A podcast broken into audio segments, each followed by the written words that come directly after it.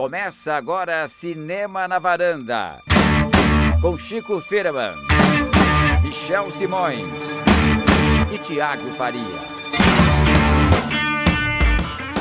Varandeiras e varandeiros, está começando mais um Cinema na Varanda, eu sou o Michel Simões, episódio número 84 hoje, Tiago Faria, corra, baby, corra. Corra, baby, corra. Por que que o baby tá correndo? É o baby do Família Dinossauro, Chico? Não é a mamãe. Ó, vamos falar do que hoje? a gente vai falar do Baby, do Baby Driver, que é o filme novo do Edgar Wright. No Brasil tá, se, é, se chama Em. Ritmo, de fuga. fuga. Nossa, em ritmo de fuga, que tão bonito. Que isso, o Thiago tá imitando o Silvio Santos. É. Vamos falar de Em Ritmo de Fuga hoje. Vamos falar da carreira do diretor Edgar Wright. Vamos, Yes. vamos divulgar um pouco mais o nome desse diretor que talvez não seja tão famoso assim. E vamos falar de um, de um tema que foge um pouco do simplesmente falar de filmes, né? Vamos discutir os famigerados spoilers, Chico Firman. Tá na, na crista da onda, vamos dizer assim, né? Como diriam dos anos 80. Quer dizer, vamos falar se a gente gosta de spoiler, o que, que é spoiler, o que, que, qual o limite de spoiler, vamos destrinchar isso daí hoje. Pois é, vamos lá. Michel, falar nisso, eu assisti hoje, em primeira mão, o filme novo do Christopher Nolan, seu favorito. E você não sabe o que é que acontece, Michel. Você vai contar isso agora? Olha o spoiler! Sabe, Michel. Segura pra semana que vem, tá? Ah, tá bom então. Ô Chico, naquele momento que você canta e o, Chico, e o Thiago encanta. Nossa, essa foi podre, né? Cantinho do ouvinte. Com o Thiago Faria. Menos musical hoje, né? Não teve música, é... É porque, é porque hoje já tá em ritmo de música. já tá Vocês já ouviram a música de musical, abertura do, do Baby Drive? Nós estamos aqui. Cantinho- Cantinho do ouvinte. É pra, é pra não ser muito overdose musical. Então, Cantinho do Ouvinte, vocês sabem como funciona, é só deixar comentário lá no nosso blog cinemanavaranda.com. É, o episódio da semana passada foi sobre Terence Malick. Nós falamos sobre o filme de Canção em Canção, que está em cartaz, e o Cavaleiro de Copas, que está na Netflix. Nossos leitores, a, a gente foi um pouco ranzinza com o Malick, a nova fase do Malick, mas os nossos leitores adoram os filmes mais recentes do diretor. Os Eles são- ouvintes também, né? Ai, leitor. Os ouvintes. Thiago adora chamar ouvinte de leitor.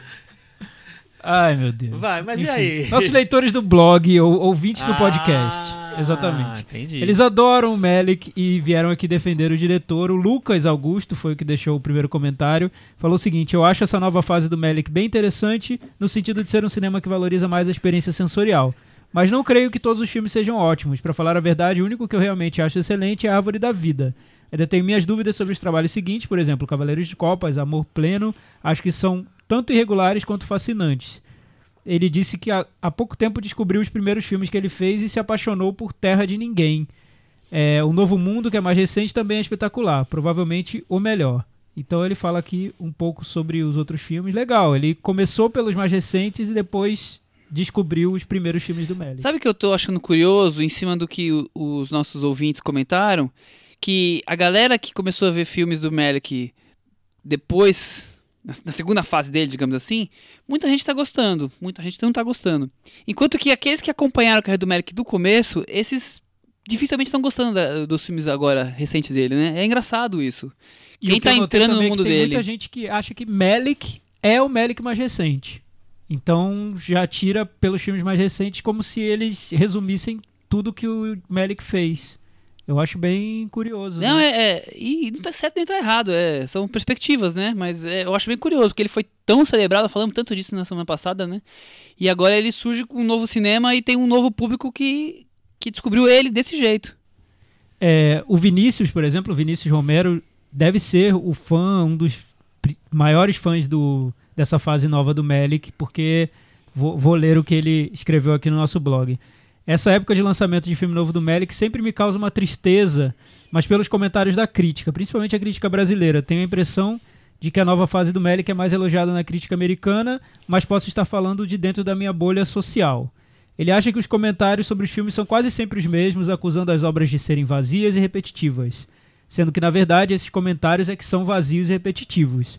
Ele acha que Cavaleiro de Copas é uma obra-prima, ele considera o Eyes Wide Shut, que é o De Olhos Bem Fechados do Kubrick, né, do Kubrick ele considera como sendo o Eyes Wide Shut do Melick. pois ele acha que ainda será melhor reconhecido. Para mim é estruturalmente fascinante como essa mistura de Antonioni e Garrel com Miami Vice se torna um GTA V, Grand Theft Auto, Heideggeriano, enfim, misturou Heideggeriano. filosofia com videogame com Miami Vice, com Antonioni e com Garrel. Perfeito. Cara, adorei. adorei essa mistura. Adorei. E ele falou o seguinte, que ele notou que no meu comentário sobre o filme eu disse que é, o diretor abandona um pouco aquela estrutura de en- entretítulos com, com cartas do tarô e ele diz que não abandona não, que no epílogo isso volta, a cada relacionamento aparece uma carta nova, então é possível que eu tenha perdido mesmo, até porque ele disse que já viu esse filme mais de 10 vezes, O Cavaleiro de Copas. Gente, Então, 10 vezes. é, ele é termina um herói. ele conclui da seguinte maneira: enfim, gostei do programa, mesmo vocês falando mal de um filme que eu amo. Afinal, cada um tem sua opinião.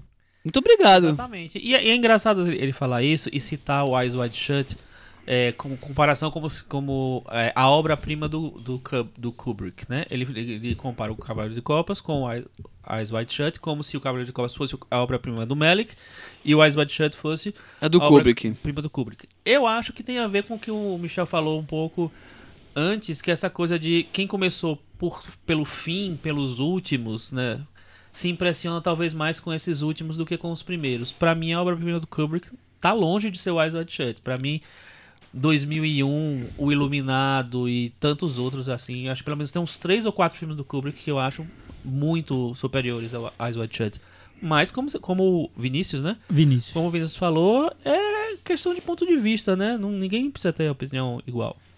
E eu acho, Chico, que essas obras mais tardias de grandes diretores, elas têm um charme, né? Que trazem um culto com o Aham. passar do tempo. Até por serem imperfeitas, por não, não, ser, não terem provocado aquele impacto, aquela unanimidade que as grandes obras provocam, elas acabam sendo cultuadas por, por pessoas que ou conheceram a obra desses diretores um pouco também de uma, de uma maneira tardia, até porque no caso do Kubrick tem um, tem um intervalo longo entre os filmes, né? É difícil você, um, um espectador um pouco mais novo, ter conseguido ver os filmes anteriores. Ele vê sempre de, segun, de segunda mão.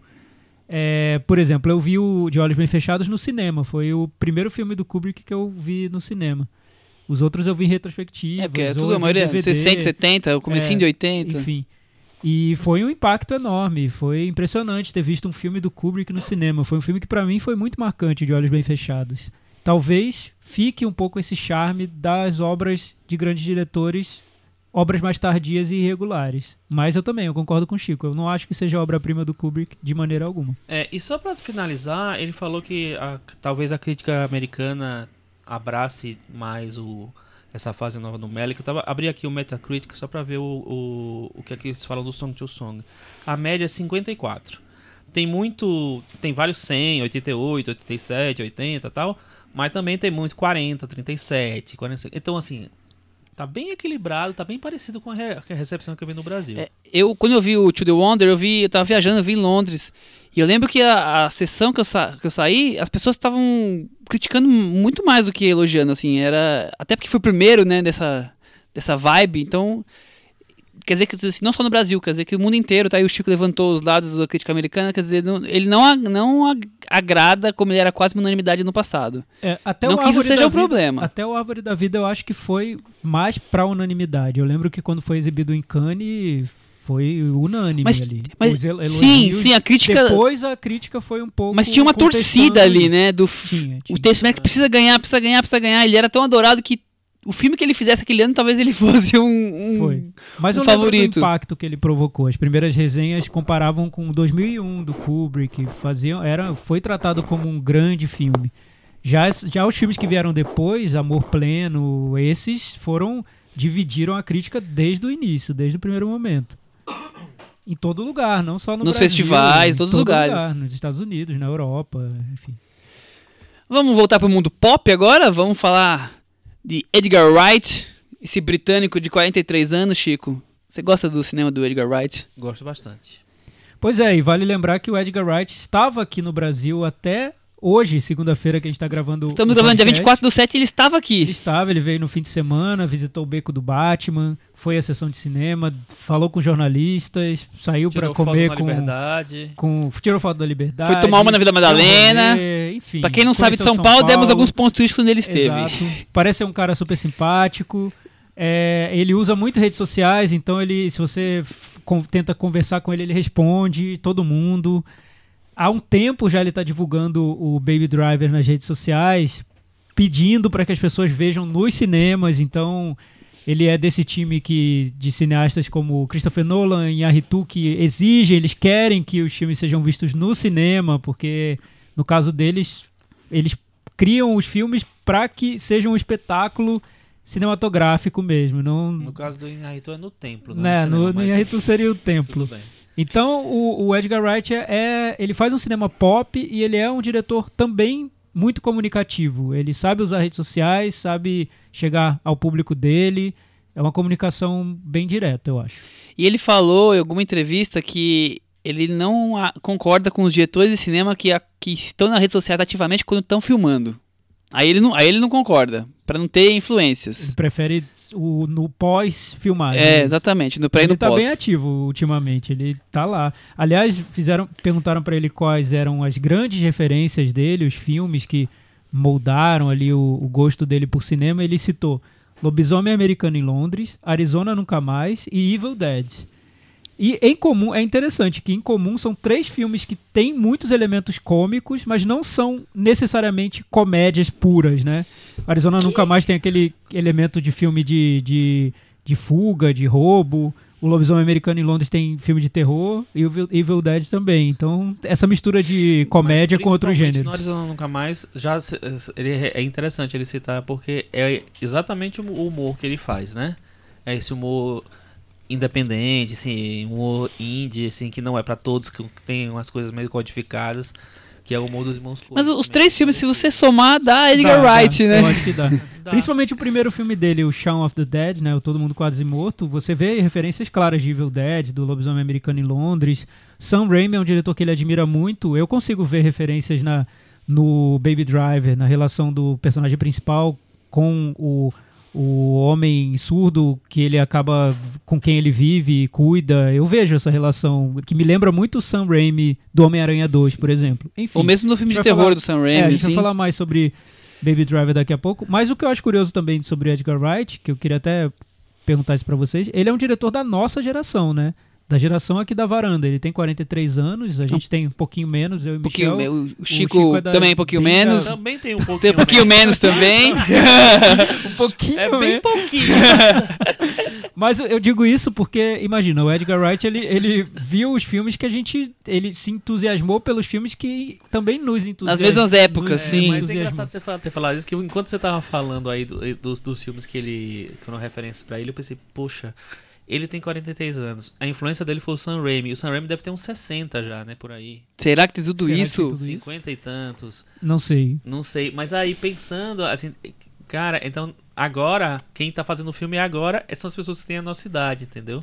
É, então, e, nossa pesso- idade, e pessoas é. influenciadas por esse cinema pop dos É, anos os três 80, filmes 90, citados, né? citados por ele são filmes dos anos 80. 80. Dois de 81 e de 87. Mas, é, mas é, é, é nítido que ele se influenciou muito sobre pelo Tarantino, por Quantos exemplo. anos tem o Sam 57 anos, Sam Raimi? Raimi. Oh, quase 60. É, então. Mas é nítida a influência dele de, do uso da maneira como o Tarantino usa a música em Pulp Fiction. Eu acho que é Obviamente, óbvio, assim, óbvio, tá, tá óbvio. claro. Vocês estão dizendo que o Edgar Wright não é, não é inovação, ele é, uma, ele é uma soma das coisas que ele gosta, das influências que ele gosta? Olha, eu Mas acho todo mundo é, que né? todo mundo. Sim! Eu, eu, eu não ia chegar ao- a, esse ponto aí, filosófico. aí acabou, né, a discussão. Eu acho que sim. Eu, eu, não, eu não vejo no Edgar Wright um. Eu não acho que ele seja um diretor com um estilo extremamente particular que você começa a ver um filme dele, estou vendo um filme do Edgar Wright. Não, eu acho que ele combina as referências de um jeito particular, mas tem muita combinação de referência. Eu tava analisando aqui os filmes dele, e como não são tantos filmes, São seis filmes, né? É, o que eu noto que é a grande marca dele é que ele sempre combina gêneros. Ou um filme de terror com uma comédia romântica, ou um policial com uma comédia, ou um filme de super-herói com comédia também, ele, ele gosta muito de comédia, ou a nostalgia do, de um filme sobre velhos amigos com ficção científica. No caso do Baby Driver, o filme de ação com musical, com filme de roubo. Ele gosta de combinar gêneros que já, já estão bem estabelecidos e que tem essa ligação com, às vezes, principalmente com filme B ou com comédia. Ele tem essa Mas ele essa tem a ligação. comédia e ele tem uma pegada videogame, né? Acho que vai mais do que o videoclipe, é o videogame mesmo. É, a referência do videogame é, é bem clara do- em vários dos filmes. Mas, o, mais que isso, eu, eu noto que a, a- a diversão para ele na hora de criar os projetos dele é tentar ver se um gênero combina com o outro e como fazer para essas peças se encaixarem. Isso que eu acho que é que, que acho que é o que ele curte fazer.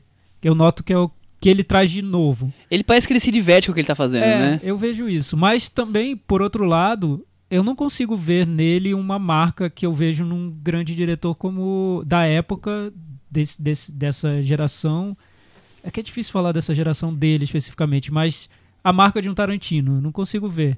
E, e até comparando o Pulp Fiction com os filmes dele, no Pulp Fiction você notava um diretor que está construindo o universo dele. Então era como se aqueles personagens vivessem no mundo do Tarantino. E os outros filmes também. O Edgar Wright, eu não vejo o mundo do Edgar Wright. Eu vejo referências, a, homenagens a outros filmes, é, como se ele fosse fã dos filmes e não alguém tentando criar um mundo dele, muito particular dele. Eu acho que não é, não é a intenção dele. Eu acho que é a, a- acho que a, a grande história dele é assim, ele é um cinéfilo dessa dessa geração, dessa dessa temporada dos cinéfilos e o negócio dele é misturar referências. Eu acho, também concordo com você, a assinatura do Tarantino é muito mais marcante, marcada, né? Mas o, o talvez seja mais também porque ele foi um do, ele é o primeiro, vamos dizer assim, dessa geração, ou mais, o, o que se so- sobressaiu mais. É, e eu, eu vejo no Edgar Wright um o mesmo esquema de produção do Tarantino, vamos dizer assim. Vou pegar todas as coisas que eu gosto, construir um, um filme. O que eu acho que é legal no, no, no cinema do Edgar Wright é que eu acho que tem muita gente fazendo essa fórmula. Só que ele tem uma consistência muito maior. Ele tem referências legais e ele consegue manipular as referências. O que ele faz no Baby Driver pra mim é sensacional. Eu acho um filme todo que faz é, citação de, de, de coisas externas o tempo inteiro e que funciona como uma obra única, assim, uma obra é, sólida, sem, sem ser é, dependente de, de outra coisa. Chico? Só é que, é que eu citei o, o Tarantino, Ah. foi, foi, foi um pouco proposital. Eu, Ah. eu gostei do que você falou, que realmente tem semelhanças, isso de trabalhar muito com referência. O Uhum. Tarantino, quando apareceu, muito se falava sobre isso, né? Dava pra destrinchar um filme do Tarantino e notar de onde ele tirou cada, cada aspecto do filme. Ou de um filme de, de gangster, sei lá, um filme de policial, um filme dos anos 60, embalo de sábado à noite, misturados com, com um filme de faroeste, enfim, dava pra destrinchar. Mas eu também digo no sentido da influência do Tarantino para a geração em que ele estava localizado. O Tarantino para nossa geração foi uma influência enorme. Eu acho que A todos maior, os, eu acho, talvez. eu acho que todos os cineastas da nossa idade que querem fazer um cinema pop hoje, Aham. a maioria vai passar passou por Tarantino Sim, ou sim.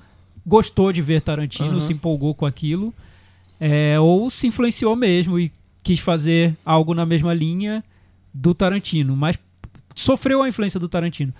Mas outra coisa que eu vejo, Chico, é que o Edgar Wright, para uma geração mais nova, e digo nova, sei lá, de 15 anos a 20 e pouquinhos, o Edgar Wright hoje ele tá virando um diretor cult, como se fosse um, um mini Tarantino dessa Não, geração acho de que- 15 Porque eu, anos eu acho que tem um, um detalhe que talvez não tenham falado, que eu acho que ele dialoga, além de tudo isso, concordo com tudo, ele dialoga com um público muito jovem. Sim, Ele Exato. tem, um, ele tem um, um- nicho, praticamente, que ele, que ele atua.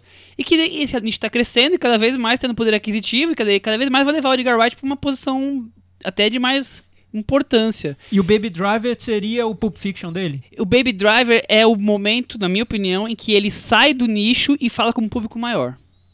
Sim. Por acaso é o filme que é feito nos Estados Unidos, os outros todos foram britânicos.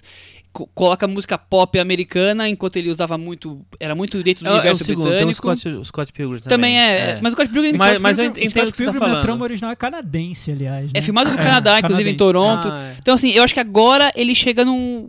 Ele fala, agora meu é blockbuster de Cinemark. Até então não era. Até então ele fazia filmes pop para um público. Eu não X. sei se ele pensa nessa, nessa não, não acho que ele coisa. pensa. Eu acho que ele encontrou uma linguagem, mas é, acho que ele não só, pensou eu, eu li isso. uma entrevista dele que ele fala que foi proposital ter feito um filme com menos diálogos, porque ele acha que os filmes anteriores, como tinham muito dia muitos diálogos e tinham essa pegada bem britânica, ele, eles limitavam o público. E nesse ele quis deixar poucos diálogos, tornar as tramas simples, mais acessíveis e para que, pro- que o filme fosse mais abrangente na, na maneira de chegar ao público. Ele diz que conseguiu, que é o filme dele que tem um alcance maior, que em qualquer lugar onde ele chega para apresentar o filme as pessoas entendem, embarcam e gostam.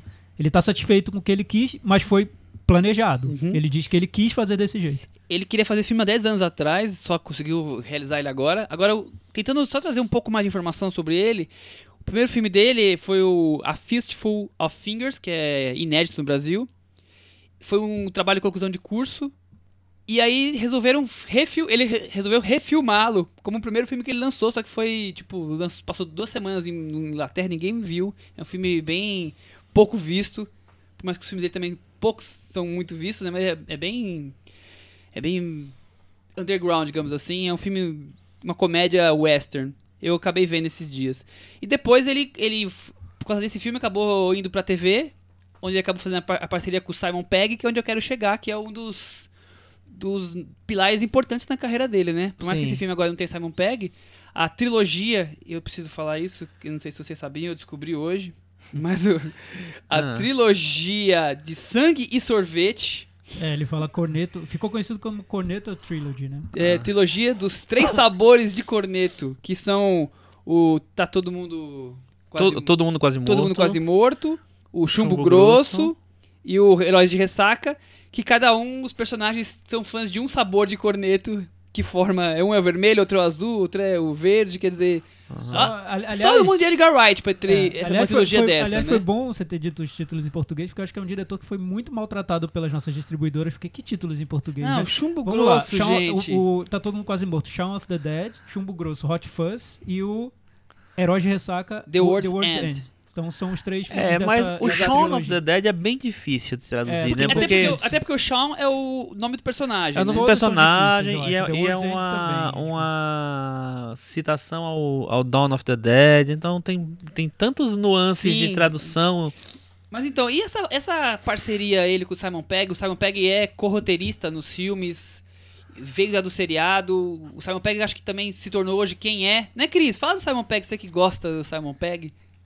Simon Pegg tá o tamanho triplo do Edgar Wright, né? Porque agora ele tá em Star Trek, Star Wars e, e é a escada do Tom Cruise no Missão Impossível já faz, já vai, já vai pro terceiro filme, se não me engano, como escada do Tom Cruise, né? Quer dizer, e, Então um- ele tá estouradaço. e eles cresceram um, um com o outro, agora, até que agora eles tomaram seu- seus próprios caminhos, né?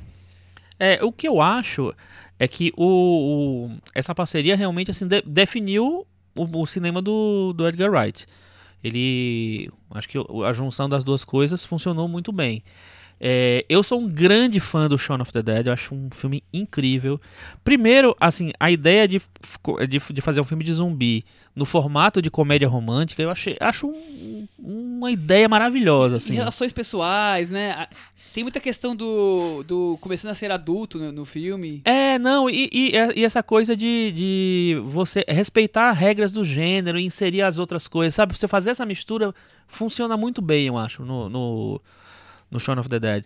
E eu acho assim, o, o humor é, desse tipo de coisa, acho, é, é muito difícil você encontrar o humor certo. E eu acho que eles, eles conseguiram encontrar um humor muito é, refinado dentro da, Da proposta. da proposta, vamos dizer assim, bruta, né, de fazer um humor físico também, assim. Eu acho que eles se encontraram muito bem. Foi um grande encontro, na verdade, dos dois ali. E definiu, né, o, o Chumbo Grosso, que eu também não, eu não tinha visto, eu vi recentemente.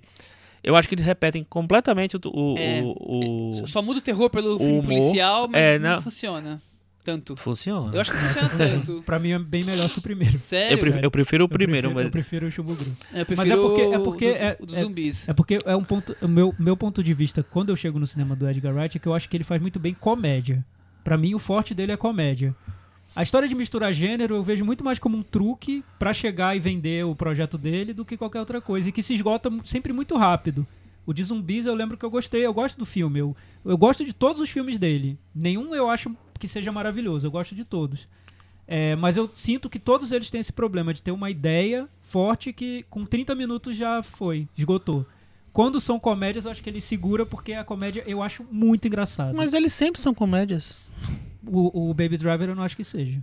Eu ri Ah, umas duas ah, vezes tudo só. bem. É, É, é- Mas é- daí você é pegou uma comédia- não, é uma comédia mais dramática, mas é uma comédia. eu não acho que Baby Driver seja uma Ah, eu acho. Tá, enfim.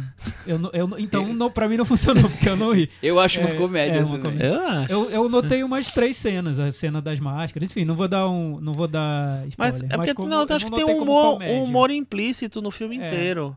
É, é tipo assim, é como no, nos filmes do Tarantino.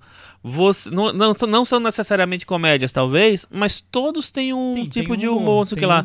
Mas eu acho que nesse o- é mais acirrado, Mas os inclusive. filmes dele com Simon Pegg, eu acho que são comédias, comédias, assim, de você rir muito. Eu lembro de sessões, as pessoas riam o filme inteiro. Nosso especialista em comédias. É, É, enfim, não vamos discutir mas- com ele, né? não, eu não, não ri isso tudo bem. tudo das outras comédias. tudo bem, eu acho legal Não, isso. tudo bem. É, enfim, mas aí é- varia muito de, de ponto de vista mesmo. O que eu acho, pra mim, o forte do Edgar Wright é a comédia. Acho que tudo chega na comédia pra ele.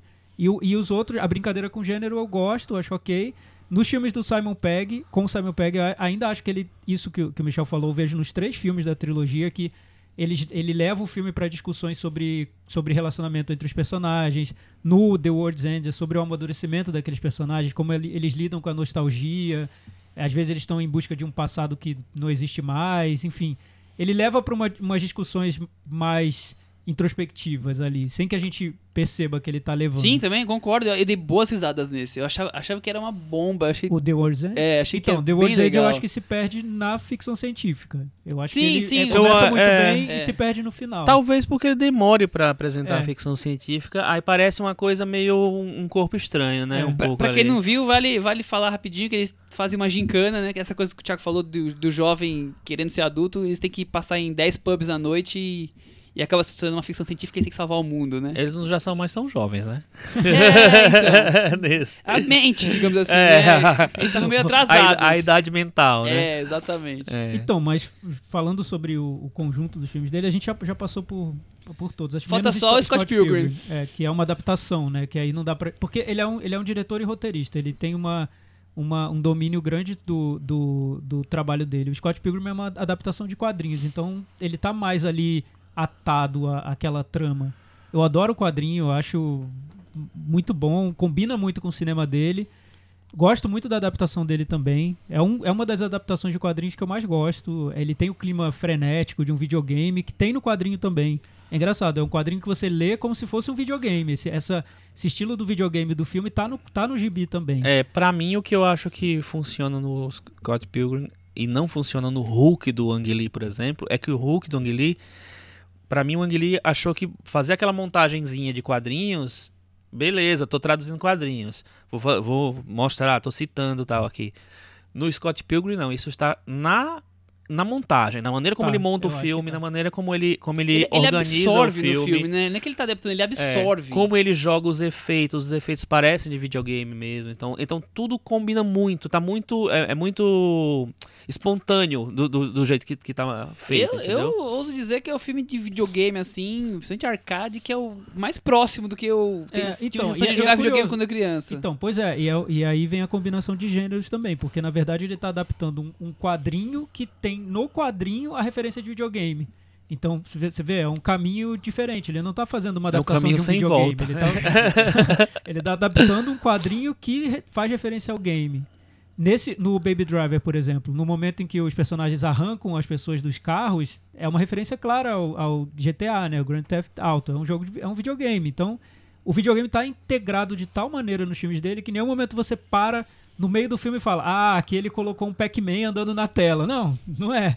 É o videogame inserido na montagem, inserido na, na narrativa, né? É, um- é uma outra maneira de ver que eu acho que só um diretor da idade dele que viveu esse período do- da cultura pop conseguiria fazer de um jeito tão natural. Acho que é isso. Mas duas características que eu vejo nos filmes dele. Uma é que todos partem de uma grande ideia, né? A grande ideia. Vou combinar comédia com um filme policial. Vou combinar comédia romântica com um filme de zumbi. musical com filme de ação. Tem, eles partem de uma ideia, mas é uma ideia que não se sustenta por muito tempo. Então, os roteiros deles são sempre muito. Eles têm muitas reviravoltas. Eles é como se em cada ato do filme tivesse um mini filme que se desdobra. Então, começa um filme, termina e já tem outro, e já tem outro. E ele é, parece que para sustentar o filme, o longa-metragem, ele precisa desdobrar aquele roteiro de uma maneira quase incansável, né? Da- é, incansável no roteiro, mas que deixa a gente até meio sem fôlego, de poxa, ainda tem mais isso, ainda tem mais isso. Ele vai tirando soluções da cartola. Eu lembro o, o Chumbo Grosso Hot Fuzz, que ele começa como um filme de. como se fosse um filme policial, de, de um policial super eficiente, que todos têm inveja dele porque ele é bom demais e mandam ele para uma cidadezinha do interior. Eis que ele descobre um grande, uma grande tra- trama de conspiração e o filme dá uma virada. Então, todo filme dele eu acho que tem esse, esse roteiro super intrincado e engenhoso e cheio de, de reviravoltas. Talvez para sustentar uma ideia que não seja de longa duração. Vamos então falar de o ritmo. Em ritmo de fuga? Vamos, lá, Vamos tem falar de? Baby Driver. Baby Driver. Vamos Ele já. vai ser conhecido como Baby Vamos Baby batizar Driver, assim e pronto. Não, né? é- é- vai ser exatamente, vai ser aquele filme que, que, assim, lança no cinema como Tempo de Violência e vai ser conhecido como Pulp Fiction a vida inteira. Mas pelo menos no Pulp Fiction eles lançaram como Pulp Fiction, né, era Tempo de Violência Pulp Fiction. Pulp Fiction. Mas nesse nem colocaram o Baby Driver É, no título. que eu a distribuidora tá, não, tem- não tá confiando no, no taco do, do título, né? É. Vamos lá. Música pop nos fones de ouvido para apaziguar o zumbido intermitente nos seus ouvidos após um acidente quando criança. Baby Ah, esqueci que eu tinha que falar. Ansel, Ansel Elgort. é o arrojado piloto de fuga dos assaltos de Doc. Ai, Doc Kevin Spacey. Mas quer mesmo é curtir sua paixão pela garçonete Débora A Lily James James. de uma lanchonete de beira de estrada, Thiago Faria. Bela sinopse, curta, mas tá tudo Pulp, aí, né? né? É, achei boa, achei boa também. Então, gente, já, já que eu comentei um pouquinho do filme no, no começo da conversa, é o filme que ele foi para um público maior? Ou, ou ele tá realmente no, dentro do nicho dele ali? Eu acho que ele, assim, no nicho, de uma maneira geral, ele está, assim, no, no que ele faz, assim, geralmente ele. Acho que ele não, não, não, não saiu tanto. Saiu talvez do- da temática, não sei. Eu acho que é o filme mais maduro dele. Apesar de ser de Baby Driver, ser aquele, esse filme elétrico, é, cheio de humor, com várias referências, com música pop, com, com coisas muito cortadas tal. Eu acho que é o filme mais maduro dele, é o filme que tem, que tem mais unidade dele. É, que eu vejo uma assinatura mais forte de um, de um diretor em relação aos, aos outros filmes todos. Apesar dos outros talvez sejam, sejam é, é, serem mais característicos, tenha mais, tenham mais, mais características do, do cineasta.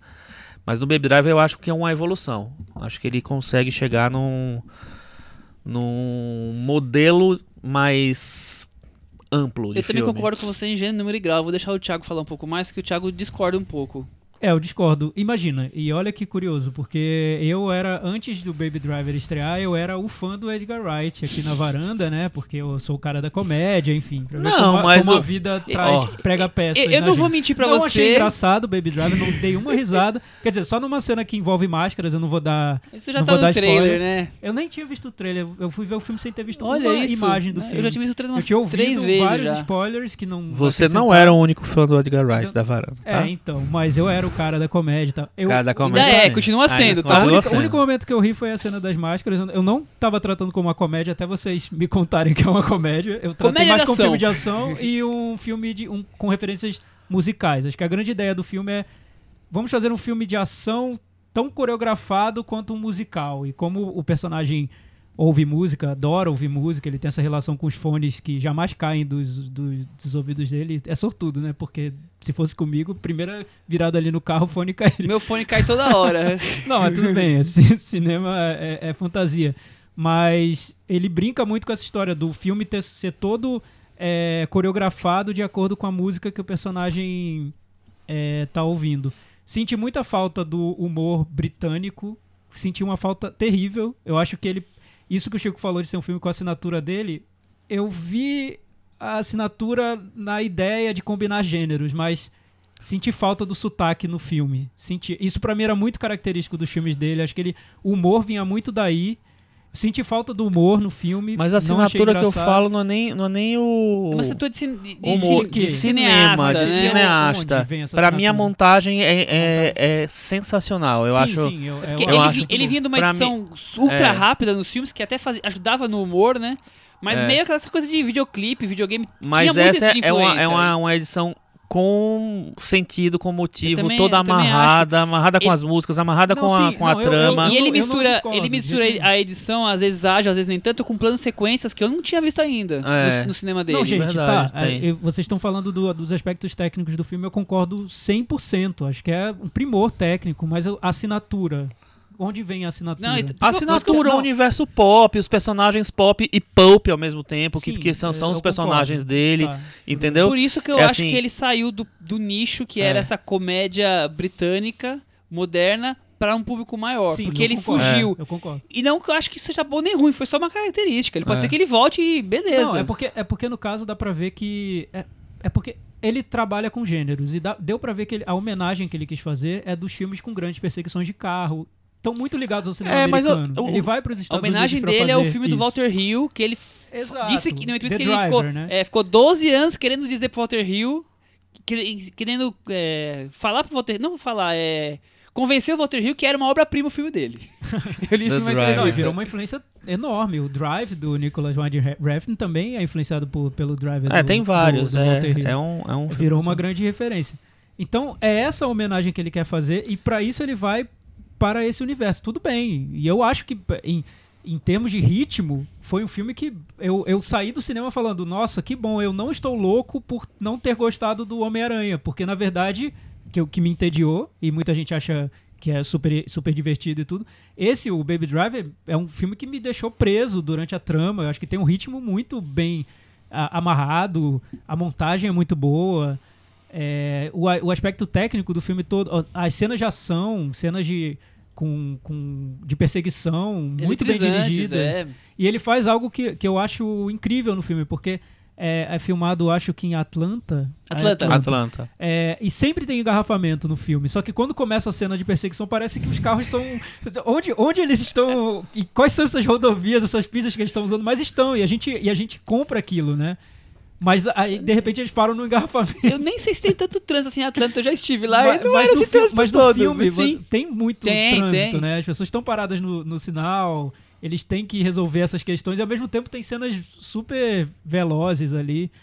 Bem, muito bem resolvido tecnicamente. O que eu, o que eu senti falta mais foi de- do, do trabalho dele com o humor, que é o que eu, eu valorizo mais no cinema dele. É, como eu disse, eu não acho que nenhum fi- filme dele seja maravilhoso. Todos eu acho que são irregulares de alguma maneira.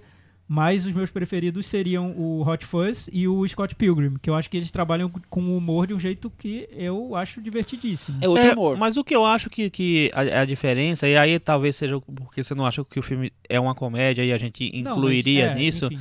É que eu acho que o humor, ele tá muito menos no, no texto do que, é, do que nos outros filmes.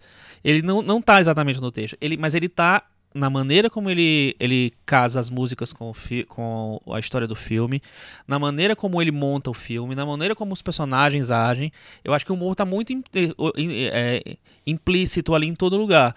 O, o Kevin Spacey, ele não é um personagem humor, não tá fazendo comédia, mas o tempo todo ele tá fazendo comédia também. Ele, É ele- são personagens ele tá caricatos, Então, tá né? fazendo uma caricatura. Total, os- todos os É, vilões são são- caricatos. É, aí você pega todos, você pega o, o- Como é o nome dele? O, Jamie Foxx, o Jam- o Jamie. Foxx também. Ele tá fazendo um personagem ali, sabe, pra você lembrar de vários. Assim, eu me divertia com aquilo. Eu fiquei até um pouco assustado com as cenas dele, porque ele tá meio vibrante ali, vamos dizer. É, mas, por exemplo, naquela cena que é a última cena do Jamie Foxx no filme, é uma cena de humor. É uma cena de humor. Entendeu? Apesar do, do negócio, sei lá, não vou, vou entrar em spoiler, que é um outro assunto que a gente vai falar hoje. Eu acho que o. A maneira, é, assim, ele não verbaliza o humor nesse filme, mas o humor tá. É um, é um na- outro tipo de humor. É. E você pode gostar mais ou menos, né? Mas é tá presente lá.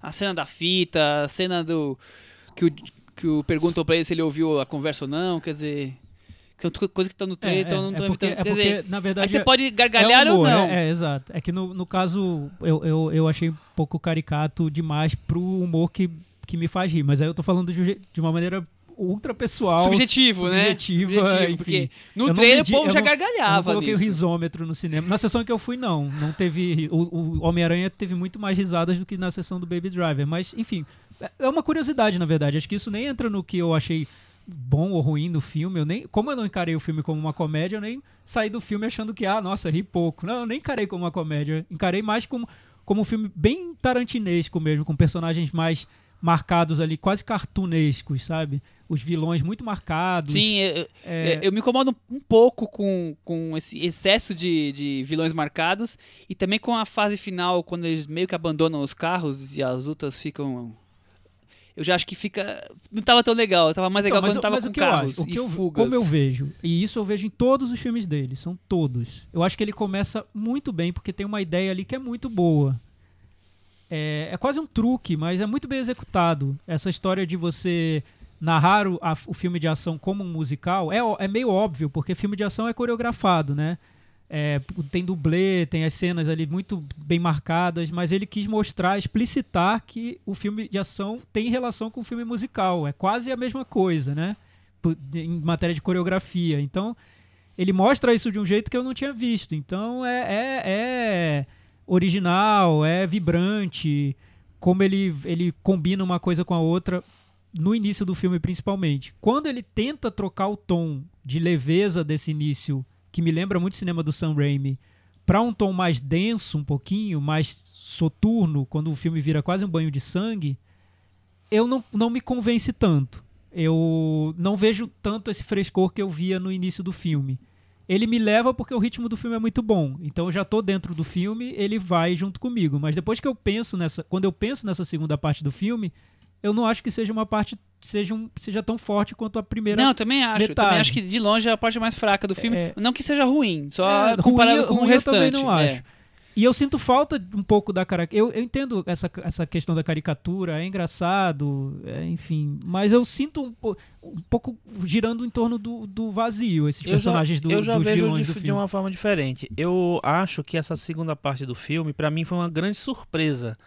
Porque, da maneira como ele apresenta os personagens, principalmente o, personagem do Ansel Elgort, que é um personagem divertido, que é um, um, sei lá, um cara que vive brincando, apesar da seriedade dele também, é, eu acho que eu, eu fiquei mais surpreso e, e gostei dessa surpresa dele ter jogado o personagem em umas situações que você não imagina que ele vai jogar, é, de fazer o personagem passar por coisas que e cometer coisas que você não imagina que esse personagem vai cometer que, num- nesse tipo de filme. Então eu acho que ele amplia o, o espectro do começo do filme assim. Ele começa com é, ó, o personagem é esse, ele faz isso, é isso, ele, o, o tom é esse, tem a musiquinha e tal, vamos fazendo isso aqui lá. E aí leva o personagem para outros caminhos. Ele leva o personagem para coisas, sei lá, é, extremas que você não imagina que vai ter no filme.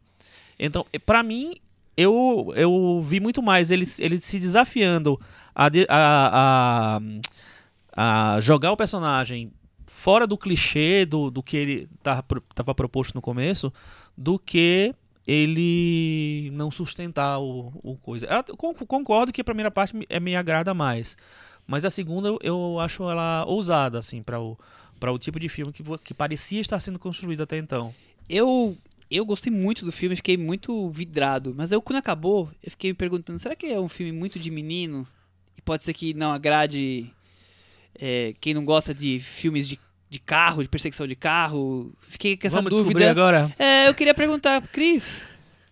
Pra mim tem muito carro. Acho que quem é fã de Velozes e Furiosos vai se divertir pra caramba, assim. Mas você acha o, ti- o mesmo tipo de, de... Não, é diferente, com De certeza. coisa, mas, Então, e aí, mas e, tem muito aí, carro. e aí tem o fator humor, assim. Eu acho que tem um ingrediente que pode atrair mesmo. Que tem, que tem esse apelo. Tem o, um mocinho que tem apelo feminino e que também é descolado.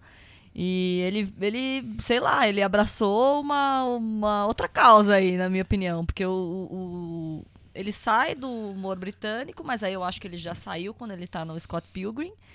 Mas aí ele deixa de ser tão indie. Eu acho que ele tá mais pop mesmo, assim. Tanto que ele falou que ele tinha que trocar zap com o James Gunn pra saber se eles não estavam repetindo música do Guardiões da Galáxia. Ah. Então eu acho que ele abraçou uma outra causa aí. É uma outra, sei lá, é uma outra vibe, é uma outra energia esse filme. O que eu acho bacana é, é que você tem um desenrolar que leva a um, um outro vilão, vamos dizer assim, no final. Mas eu não sei, eu acho que o filme se prende a, a, a- muito tempo de cenas de ação que, na minha opinião, às vezes se repetem um pouco, há muito carro demais mesmo.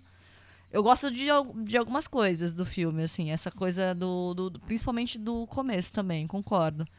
E dessa viradinha que tem no final. Mas eu acho que ele tem uma barriguinha ali no, no- no miolo que se repete, uma formulinha que se repete um pouquinho ali no meio. E eu já saí com vontade de ver de novo. É, não, então, Eu eu, eu não, eu não- é, isso pra mim foi diferente. Eu não saí porque eu fiquei com a sen- sensação de ter visto três dentro do filme. Porque o, o filme, na verdade, ele, ele, ele, a ideia do musical com ação, da, da maneira que tá no filme, veio de um videoclipe que ele dirigiu antes e ele adaptou dentro do filme.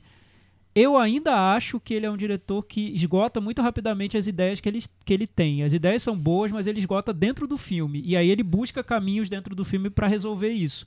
O que o Chico falou, eu acho que realmente é foi uma boa solução ele ter tornado o filme mais sombrio. Porque o que ele faria? Ele ia continuar fazendo mais cinco cenas do personagem andando ouvindo Rolling Stones, Beach Boys, The Who e John Spencer Blues Explosion, Brincando de- cantando, cantarolando. Brincando e- de, ca- de carregar enfim, o café. Ele tenta, ele esgota, né, essa ideia, mas é é impressionante pra mim como esgota rápido, né?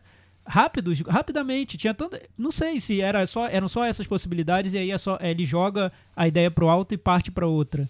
É, o que eu não gosto do filme, que isso, já, isso eu percebi quando eu vi um filme trash da Reese Witherspoon chamado Guerra é Guerra, que é o Tom Hardy e o Chris Pine. É uma, é uma competição pra ver quem vai ficar com ela, né?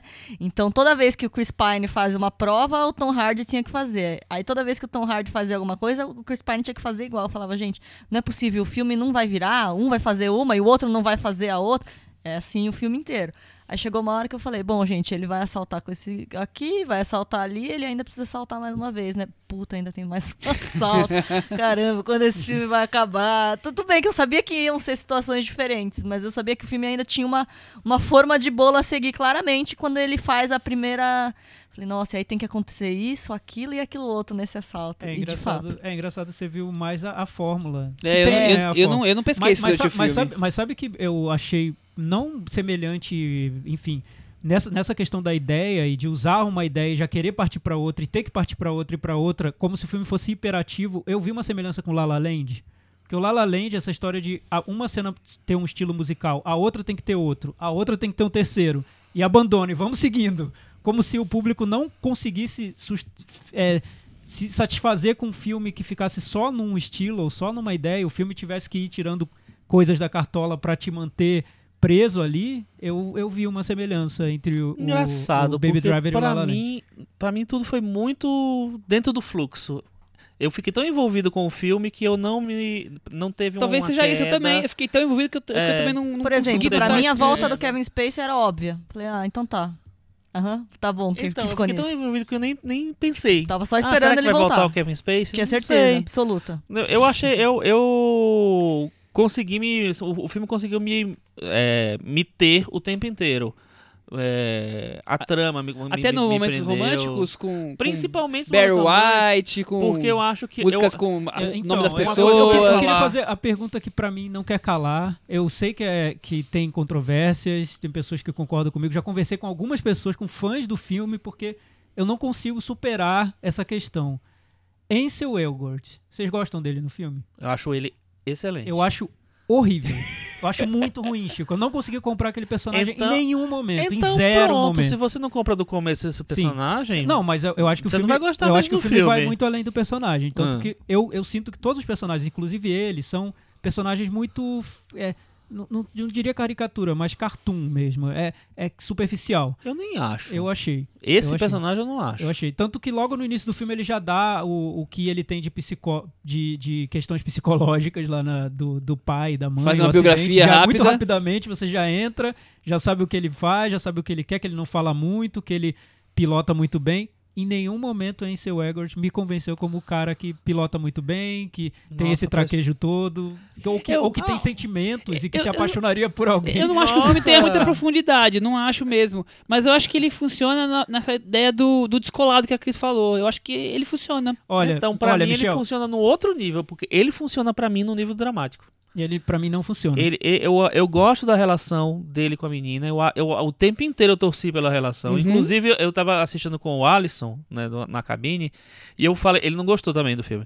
É, e eu falei pra ele no final assim: Nossa, mais uma grande história de amor contada em Atlanta. Que a primeira foi o Vento Levou, né? É, porque eu achei, eu acreditei naquele romance. Pra mim, fu- funcionou Nossa, o tempo eu, inteiro. Eu acho impressionante. E eu- inclusive eu acho a Lily, a Lily James, é, ela é muito fraca, ela fez o, o, o Cinderela, achei Não, bem fraquinho. bem fraquinha. No, nesse filme eu acho ela muito legal. Ela Eu me acho ela lembra, melhor Eu acho ela muito ela bem. me lembra a Shelley do, do Peaks no, Ela parece nas mesmo. temporadas acho ela antigas. melhor né? A Cris até colocou mas, no mas a, post to- meu. a todo momento eu vi o filme pensando como o filme precisa, precisava ter um ator melhor pro papel dele. Não pro início do filme, em que ele só é o, o motorista. Ele é um. O- O equivalente ao Ryan Gosling no Drive. Não precisa um grande ator pra fazer aquilo. Precisa um ator que tenha o Mas tem uma- visual, tem uma, o físico de rosto. diferença de- É, enfim, do, do, do, tem, do- do que o filme, Tem. os, os filmes O- o exigem eu- do, é, do ator ali. Então, mas o, mas o, num determinado momento do filme, eu acho que ele exige. No momento da virada do filme, ele exige um ator. Até no momento que ele vai falar, que ele vai se, se relacionar com a personagem da, da garota, ele precisa de um ator e eu não, não sei, ainda acho muito ruim. Lembrando do filme, eu acho muito ruim. Eu, lembrando do filme, eu queria que fosse o Tom Holland, queria que fosse o Joseph Gordon-Levitt, um outro ator que fosse ator, que não fosse um não sei, ele, ele me parece um boneco, não sei, um personagem, Nossa, um ator é. de seriado. Eu acho Eu muito é, ruim, muito eu, fraco. Eu vou Eu ficar no, em cima do muro, acho- porque eu eu acho nem, também, nem que ele é tão bom assim no filme, nem tão ruim assim. Eu acho que, como eu falei, que ele funciona muito bem na parte descolada. E o resto ele complementa. E nem bem. acho descolado também, desculpa. eu não acho que ele seja descolado. Pra mim, quem me irritou mais foi o Jamie Foxx.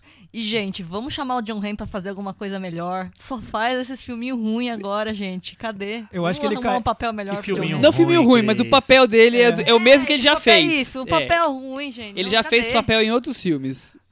É, o Jamie Foxx eu também achei bem exagerado. É, enfim. É que no caso do, do Ansel, eu acho que falta. O, ele precisa de um certo, num certo momento de uma densidade que o ator não tem como oferecer. E aí sim eu fiquei com saudade do Tom Holland, viu? Aí eu Olha, minha língua, porque quem eu falei, o Tom Holland diria, tava bem Chico melhor. Firman? Quem diria? Não, mas ele falou do bem do Tom Holland no. É, eu- Foi a eu única coisa que ele dele, eu falou bem. Bem do acho que ele segura o filme. Mas eu fiquei impressionado porque eu acho, eu acho ele muito bom. Eu go- gostei muito dele no filme. Ele, ele já E- fez. Ele fez Divergente. A culpa é das Ele, estrelas. ele fez a culpa das Eu estrelas. nunca tinha visto nem o filme dele, mas Então, a fez culpa é das estrelas, ele tá divertido. Ele, ele, Ele segura tá- o filme pelo tá carisma, né? A É. culpa é das estrelas, porque ele é um, é um personagem muito agradável, né? Nesse também. É, nesse ele precisa, ele precisa de um toque de veneno, porque ele é um bandido, ele é um cara que, te, que desenvolveu um, um talento Então, pra não dirigir. sei. ele não é um bonzinho. Então, mas aí é um ponto. A discussão É. do filme. O filme não Ele vende ele não é como um um, bandido, como um bandido, ele né? é um cara Por mais que que ele ele, que seja um um Ele é um bandido. bandido. Mas ele é um cara que ele tem que cumprir um negócio ali que ele fez. Não, é, é ele não é um bandido. É, Mas, Acho- eu, mas acho eu, acho, foi- eu acho um tema é, mas- bem interessante e- esse, e porque ele é um palavra- bandido porque ele tá fazendo Tá, ele é um bandido, assaltos. tá, tá claro. Mas Ah, o filme ok. vende ele como um mocinho dentro e dos bandidos. Quantas acho? vezes a gente não via, viu Sim. isso? E sabe o que eu acho? Que como o Edgar Wright ele escreve e dirige, ele moldou o personagem pra caber no Ansel Elgort. Então, to- to- ele, esse- claro, é um personagem que é baby driver, então ele tem cara de bebê, ele, pare, ele te engana, né? Ele superficialmente é de um jeito, mas você descobre e percebe que ele não é. É, mas a todo momento no filme ele tá jogando com essa história de que os personagens olham pro Ansel Elgort e falam: é óbvio que você não sabe dirigir. Ele vai lá e dirige. Tudo bem, eu entendo, legal. Ele moldou o personagem pro ator que ele tinha. Preparou a Não sei se era o piadinha. ator ideal, mas ele moldou para aquele ator. Só que no momento em que o ator, o personagem, revela que ele não é daquele jeito que a gente imaginava, aí ele tem que convencer. E ele não me convence. É isso. Muito bem. Vamos pro nosso meta varanda? Vamos. E aí, Chico, qual a nota de Chico Firman? Eu vou. é, Sem dó, vamos lá. Sem dó, não, sem dó mesmo. Porque, inclusive, ele, pra mim, é um dos três filmes, hum, dos melhores filmes do ano, pra mim. Minha nota é 8,5. 8,5 para Chico Firman. Cris Lume, Seis. 6. A minha é seis também. Do Thiago, 6. A minha é nota 7. Chris ficou com 69 no Metavaranda e tá aqui Olha, super tá bom, bem hein? convidado. Uma nota- Vai fazer parte do churrasco da varanda no fim do Uma ano. nota muito sugestiva. O churrasco da 69. varanda no fim do ano. Eu quero ir também. Os varandeiros sempre convidados pro churrasco da varanda aqui. Mas olha, Tradicionalíssimo, que nunca aconteceu. só pra fechar, eu fiquei bem impressionado com a- eh, essa avaliação de vocês sobre o sobre o filme, inclusive. Assim, imaginava que vocês tinham gostado mais, porque eu achei muito bom. É, no fim, equilibrou aqui, né? É que não sei, Chico. outros Acho que aí menos. vem um lado um pouco pessoal, até abrindo, já que você falou, questionou, assim, não, qui- quis saber, fi- ficou surpreso com as reações. Eu não sei se pra mim tem me incomodado os filmes de uma ideia só. Talvez eu Hum. queira mais do que o filme que vem de uma ideia e é Então, aquilo. Opa, tem uma Mas ideia eu acho que aí, aí tem um tem a, a nossa o nosso choque agora, porque eu não acho que é uma ideia só. O, o silêncio, assim. trocaram olhares e eu Eu e a Cris ainda não acho- entendemos eu- nada. Eu ainda acho que é. Eu ainda é acho que é, que é, que seria combinar o filme de ação com, com a estrutura Não, coreografada eu- de um musical. É, não, não, eu não acho que é isso. Mas tudo bem. Vamos mudar de assunto. Momento de, de falarmos de coisas que a Cris estava ali namorando pra falar hoje no filme. Vamos falar de spoilers. Opa! Vai ter spoiler? Não, do filme não. não que o Chico dá bronca. Não pode. É, spoiler é um tema bem controverso, né? As redes sociais que o digam, né? É, Você põe uma palavrinha. Eu já, eu já quase apanhei em casa e fui obrigado a mudar tweet porque eu escrevi um, coisas que eu achava que era spoiler, que eu achava que não é. Spoiler é uma coisa polêmica. Sim. E agora em temporada de Game of Thrones, a gente vê que a internet tá praticamente chovendo spoiler. Tá né? virando a Terra-média do Game of É, Thrones, exato. né? É, o salve-se quem puder. É, eu queria saber de, de vocês, vocês têm problemas com spoilers? Vocês não ligam pra spoiler? Eu tenho todos os problemas do mundo com spoiler. Eu acho que faz parte da minha apreciação do filme não saber nada da história, assim, porque eu acho que pra mim, assim, eu, eu quero descobrir as coisas, eu quero saber o que acontece com o personagem.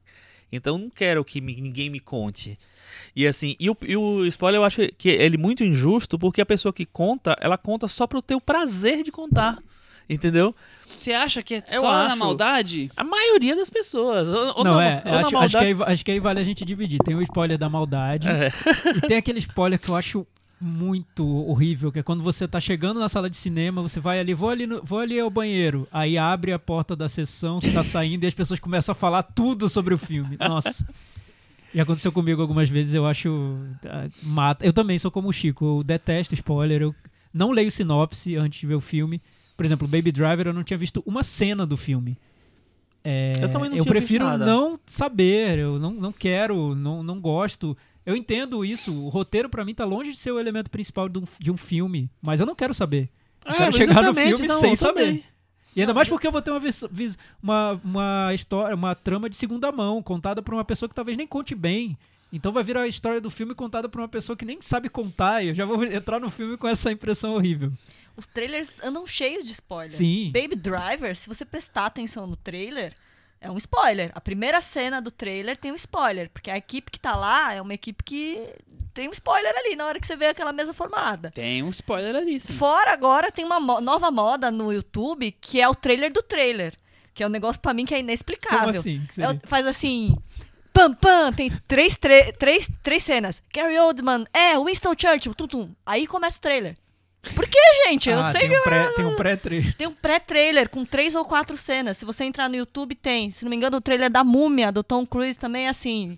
Tum, tum, tum. Aí mostra o Tom, Tom com a múmia, Cruise é a múmia. Ah, É. Cruise é é. múmia, a múmia Tom Aí Cruise. entra o símbolo da, da, da distribuidora e aí começa o trailer. Então, gente, tem spoiler do trailer, trailer do trailer. Teve um trailer é que eu achei impressionante. horrível, acho que foi o pior que eu vi. Ainda bem que eu vi depois de ter visto o filme. Eu falei, ufa, que foi o trailer do Moonlight. Ele vai até a penúltima cena do filme. Ai, meu Deus, sério? Imagina. Nossa, o trailer do Moonlight é muito spoiler. Imagina. É, É muito spoiler. Moonlight. A gente tá falando de Moonlight, que tem uma grande virada no final. Ele vai até a penúltima cena. É Eu, verdade, eu não tem razão. me dei conta desse trailer. É muito, foi bom. muito legal É. porque eu vi Moonlight sem saber nada. Eu, Eu sabia também. que tinha, É, era eu um filme com eu temática negra. nada, é, Mas sem é. saber sinopse, É. nada, nada, nada, sem É. ter visto trailer. E aí o filme vai te surpreendendo bem Vocês- mais. Vocês acham então que é importante você ir pro filme sabendo o mínimo de coisa possível?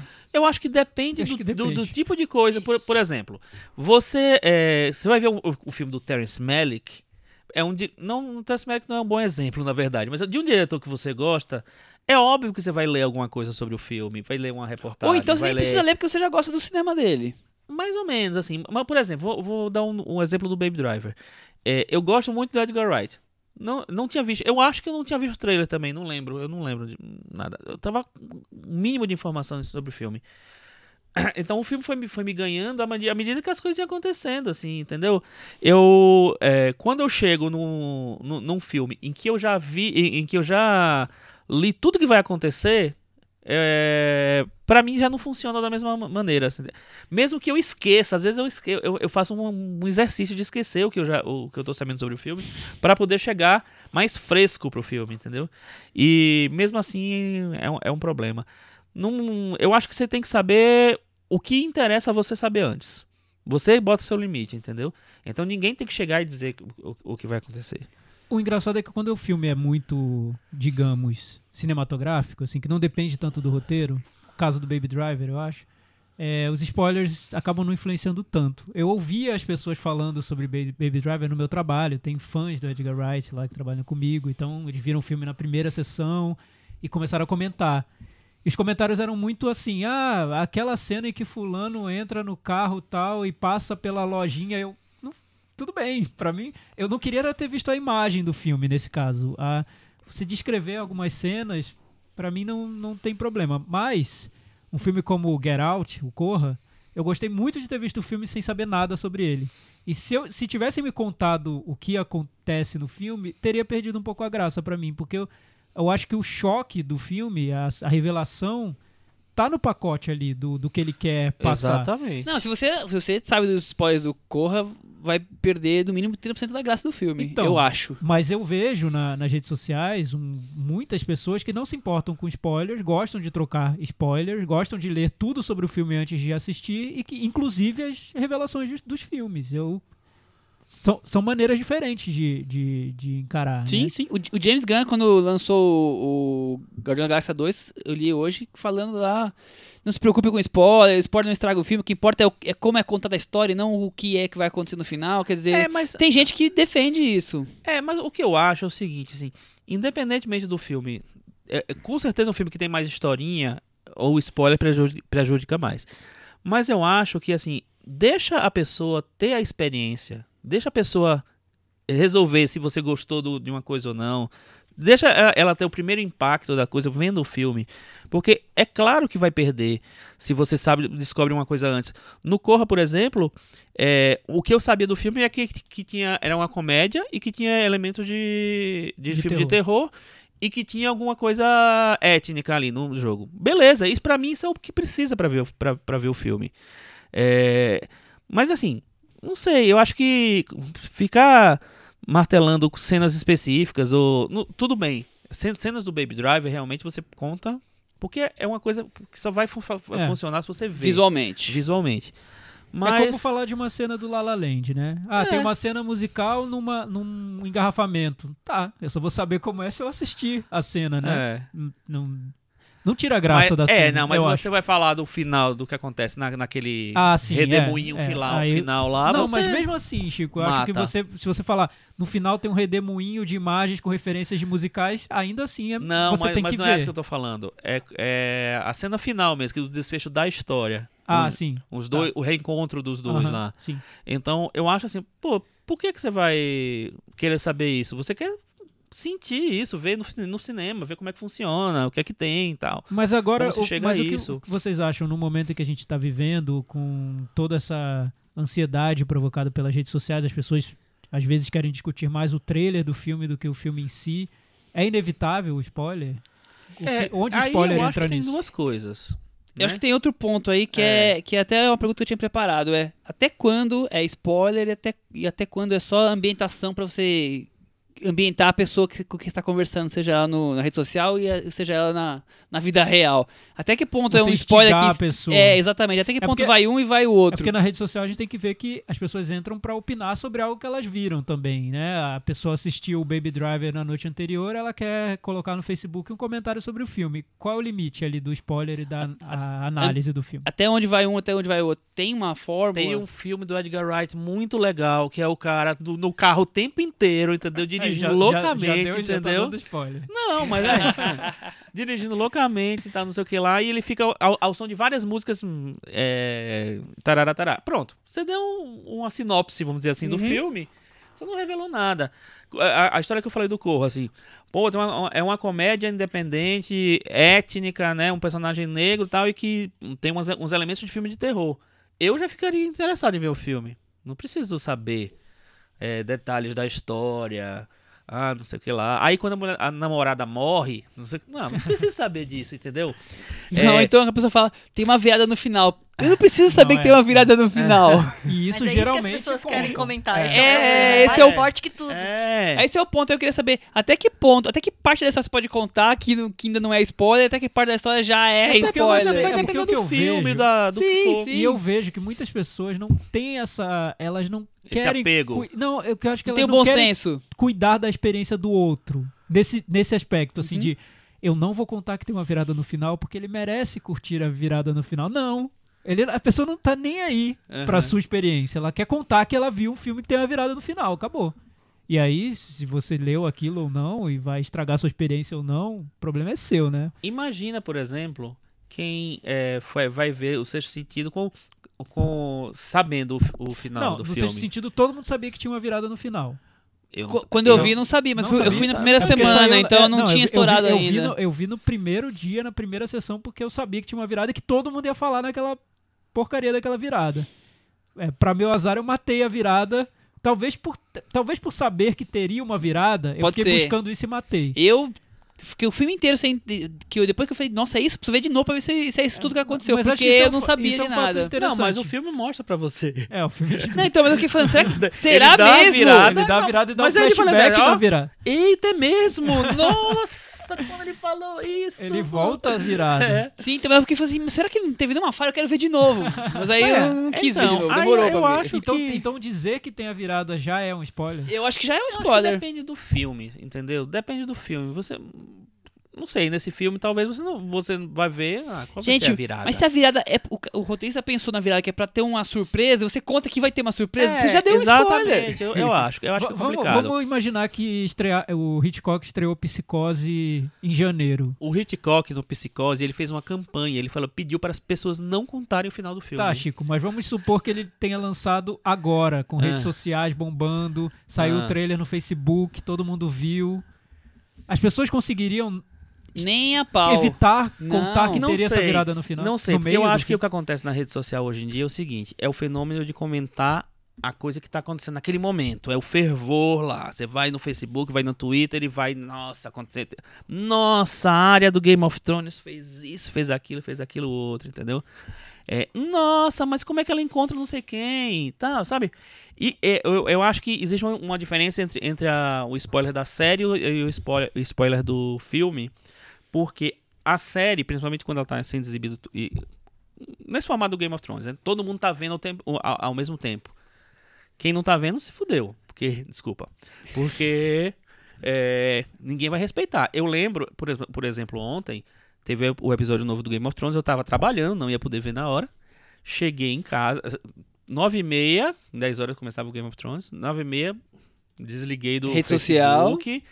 E tal, e foi até, até quando deu 11 horas, que foi a, a, a hora que terminou, eu fiquei completamente até Porque é um campo minado assistir. essa, entrar no não, Facebook essa ali, hora. de- depois que, eu- que eu assisti o episódio, eu fui no Facebook e as pessoas comentavam cena a cena. Era, uma, era tipo um, um live tweet, sabe? Um, um- Chico, era, é, era- só, é porque eu, eu vivi isso na época do Lost, né? O Game of Thrones eu não vejo durante a exibição, mas no Lost existia muito isso. A o que que eh, provoca uma ansiedade, assim, pra querer ver o quanto antes Eu e, acho que tem e duas de- coisas. fecha janelas, É. esconda as Eu acho- facas é. e vamos ver antes Eu que... acho que existe um prazer em ser o primeiro a comentar e a, e a contar o que acontece. E existe um prazer e um- uma necessidade de trocar, de, de conversar com, com outra pessoa que também tá vendo. Se você viu. Essa segunda parte eu acho até interessante. É. A primeira eu acho. Não, mas aí Chato. tudo bem. Você vai Quero ser o comentar. primeiro. E daí que você foi o primeiro? Aí eu acho que você tem que comer. Sei lá, Mas eu como, se fosse mas fazer. como fazer, então? Você- Como você vai encontrar essas pessoas que já viram junto com você a série? Porque ninguém Ó, tá vendo Não, tudo eu, no mesmo eu não horário. sei a resposta. Não sei, mas eu acho, eu acho, eu acho que é válido. Talvez crie um grupo no WhatsApp só para as pessoas, mas. Não, mas, mas eu acho que tem É, maneiras e maneiras é de uma- fazer. é uma, por é uma exemplo, assim. Por exemplo, o primeiro episódio do Game of Thrones começa com a personagem da Arya, que é a, a menina menor, tal, a Stark menor, é, fazendo umas coisas lá. Aí, o meu eu escrevi, eu, eu vi, esse eu vi simultaneamente. Eu falei assim: "Nossa, a Arya, tarará, a Arya". Eu não contei o que estava acontecendo, mas eu tentei comentar.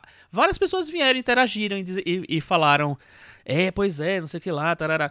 Não teve nenhum spoiler ali, se você for olhar.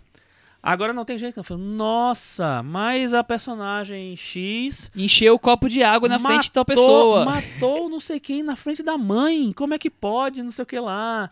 Aí, aí por que você tem que comentar isso? Ou então, pior, você printa a tela e bota uma foto do que aconteceu. É, isso, isso eu acho Nossa, tá todo complicado. mundo falando que tá cheio de stories direto, de pequenas cenas do Game of Thrones. Ah, no nos Insta, no stories. Insta Stories. No Insta Stories e um É inferno outro, no Insta outro Stories. perigo, é, porque você já tá vendo louca. TV e fazendo Insta Aí, Stories. mas, assim, o o meu. E, é, e- e, Chico, isso eu tô falando de uma série que tem exibição semanal. é. E o que dizer das séries que tem que já liberam 10 episódios numa sexta-feira e a pessoa aí viu Nossa, isso é 8 muito num Ou você correndo. assiste a madrugada inteira, ou você vai ter spoilers, é isso. Não, não, mas, mas, é- mas aí eu acho que tem uma diferença, por exemplo, da, do Game of Thrones. Porque Game of Thrones, como tá sendo. Todo mundo tá vendo ali naquele momento, as pessoas querem comentar. Como o episódio, sei lá, os 10 episódios de. House of Ah, Cards. sim, House of House of Cards Cards saíram foi uma sangria desatada. Tava todo mundo, ah, porque é não, sei o que, a é horrível. Claire, a Eu- eu Claire, sei- a Eu Claire, sei ah, porque eu já, já passei. ah, Um exemplo bem recente de uma série ultra bombada: 30 Reasons Why. Eu tava assistindo. Eu não tenho essa agonia de ver tudo ao mesmo tempo. Não tenho. Essa agonia. Eu vejo um pouquinho por pouquinho, passo meses vendo. Chico, na primeira semana do 30 Reasons Why, as pessoas estavam comentando o episódio 9.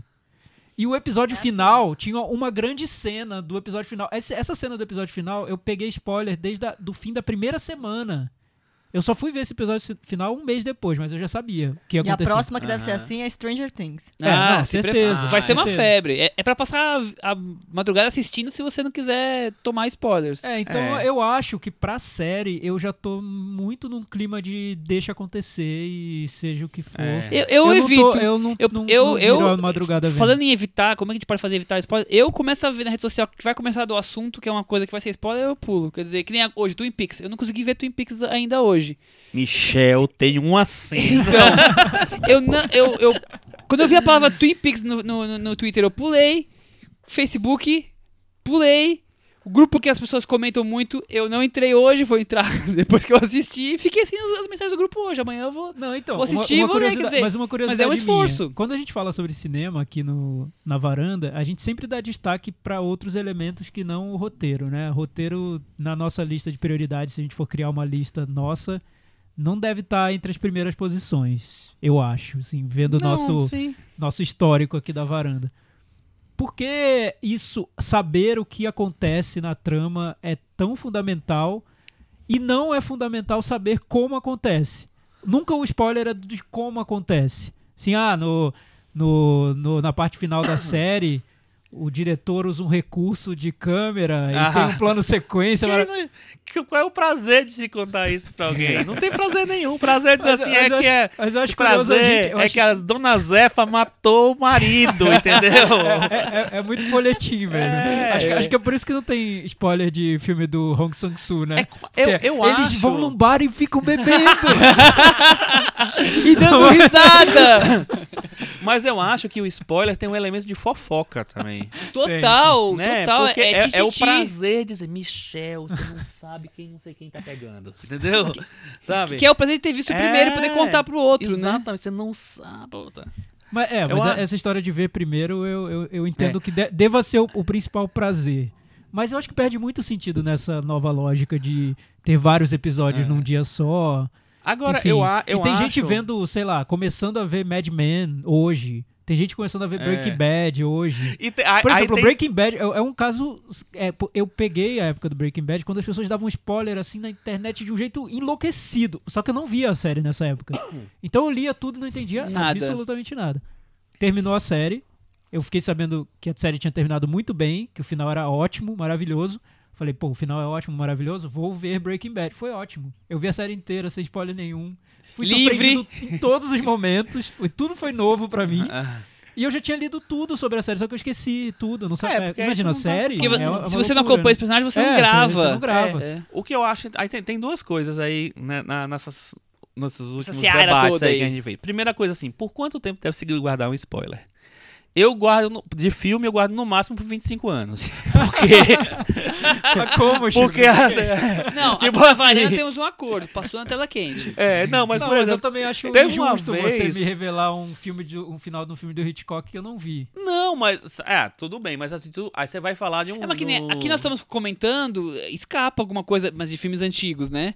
Agora, você sabendo que a pessoa não viu e você fazer um comentário, Não, um spoiler, aí, aí é outra sórdido coisa, isso. É sórdido, é.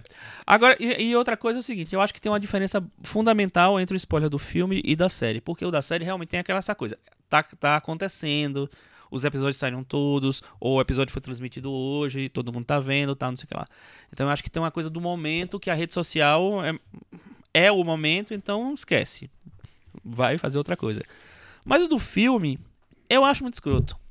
Porque assim, o filme saiu, saiu hoje. Só que o filme. Tá, o filme do Homem-Aranha saiu hoje. Só que o filme do Homem-Aranha, não é todo mundo que vai ver naquele mesmo dia. Né?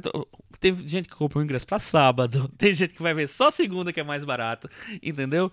Então, não tem por que você dar. Você falar, nossa, mas o abutre acontece isso. Não tem porquê. É, sabe, você pode muito bem se comunicar sem, sem precisar falar. É o que eu mais ouvi no Homem-Aranha, pegando o seu exemplo, Chico.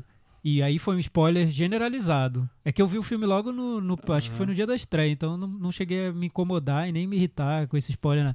Mas tem uma cena no filme que é uma cena muito importante, que envolve um carro. É, todo mundo está falando nessa maldita cena, assim. Aquela cena do carro, e eles. As pessoas narram a cena nos detalhes. E é uma cena tão importante no filme, que é uma virada tão forte ali na trama. E as pessoas. Eu já vi cinco pessoas dando esse spoiler, assim, em, em- em lugares abertos e públicos, onde devia ser proibido dar esse spoiler. Mas é uma virada no filme que o vilão se revela de um jeito ali diferente, que não deviam estar contando assim pra É. todo mundo ouvir. Agora, por outro lado, os filmes de super-herói, por exemplo, eles também. a- as próprias. é, como é que chama? A Warner, a Marvel, elas são o quê mesmo? As empresas que lançam os filmes, Distribuidoras, os distribuidores, os estúdios, eles, eles gostam de, de já dar elementos é, que seriam ti- tipo meio que spoilerzinhos assim, oficialmente, né? Eles vão na, na Comic Con e dizem assim, ó, no filme do Pantera Negra vai aparecer o Thor. Ah, Ó, sim, tem. não sei o que. É, ah, o filho do Thanos vai aparecer. Então, tem, é, é, faz parte da própria venda do, do, do, do produto, né? Do filme em si. Mas aí eu acho que é um spoiler que interfere menos, né? Que- Você Mas aí entra um pouco o que a Cris falou também. Como os trailers estão entregando o filme. Eu acho que é porque as pessoas já querem saber que aquele filme que ela vai ver acontece muita coisa lá. Tem muita reviravolta, não é só uma trama básica, que tem várias coisas acontecendo. Não. Só isso justifica pra Trailer aquele de trailer bom, que trailer vai de comédia é de matar. Aquele filme, Aquele filme que bom, tem né? Que muita tem coisa. história pra contar. que Tem história, sabe? É, geralmente comédia, essas, essas comédias mais populares, todas as piadas estão. Às vezes as todas. né? piadas, né? É Não, tem um trailer que eu vi recentemente que acho que chama Brief, que é um filme novo do Andrew Garfield com a Claire Foy, que é a Rainha Elizabeth do The Crown. Que é uma história de uma mulher que o, que o marido teve paralisia infantil, se não me engano. teve- enfim, enfim. É um curta-metragem, tem o filme inteiro tá lá, você não precisa ver. Não Ah, tem, tá não tem, não tem motivo. esse filme. É, mas Eu- não tem motivo. Você vê o trailer, por quê? É um curta-metragem, você não precisa ver mais o filme. Vocês já tiveram algum filme que vocês deixaram de ver por causa de um spoiler que estragou? Eu, eu não vou lembrar agora, mas já teve filme que eu demorei pra ver por causa de spoiler. Eu, Eu- uma- eu morava na Penha, aqui em São Paulo, Zona Leste, bem longe dos centros. Eu f- ia assistir um filme do Truffaut. É, na época do Grupo Estação tinha um cinema aqui em São Paulo. E eu fui confirmar qual era o horário, pra não, pra não errar o horário. Entrei na internet, olhei o horário. O horário vinha logo embaixo da sinopse. E a sinopse contava o final do filme. a, a estação tinha um, um costume, não sei se tem ainda hoje, de a sinopse é o filme inteiro. Conta 10 linhas, conta a história do filme inteiro. Não, mas, mas eu fiquei sinopse, puto, eu não fui ver o filme. Eu vi Eu 10 lembro- anos depois, quase. Eu lembro que na época do. Antes. é, aquele do Sidney Lumet. Antes que, o diabo saiba que você está morto. Eu lembro que eu, eu comecei a ler, a, a ler a sinopse, eu li duas linhas, eu disse assim, nossa, vai contar. Aí eu parei ali. Foi bem aí você. fui assistir o filme, adorei o filme, e quando. Aí eu cheguei e fui ver a ler a sinopse. A sinopse contava já o que acontecia, porque o filme é todo intrincado, né? Então tem várias é, é, coisas paralelas acontecendo.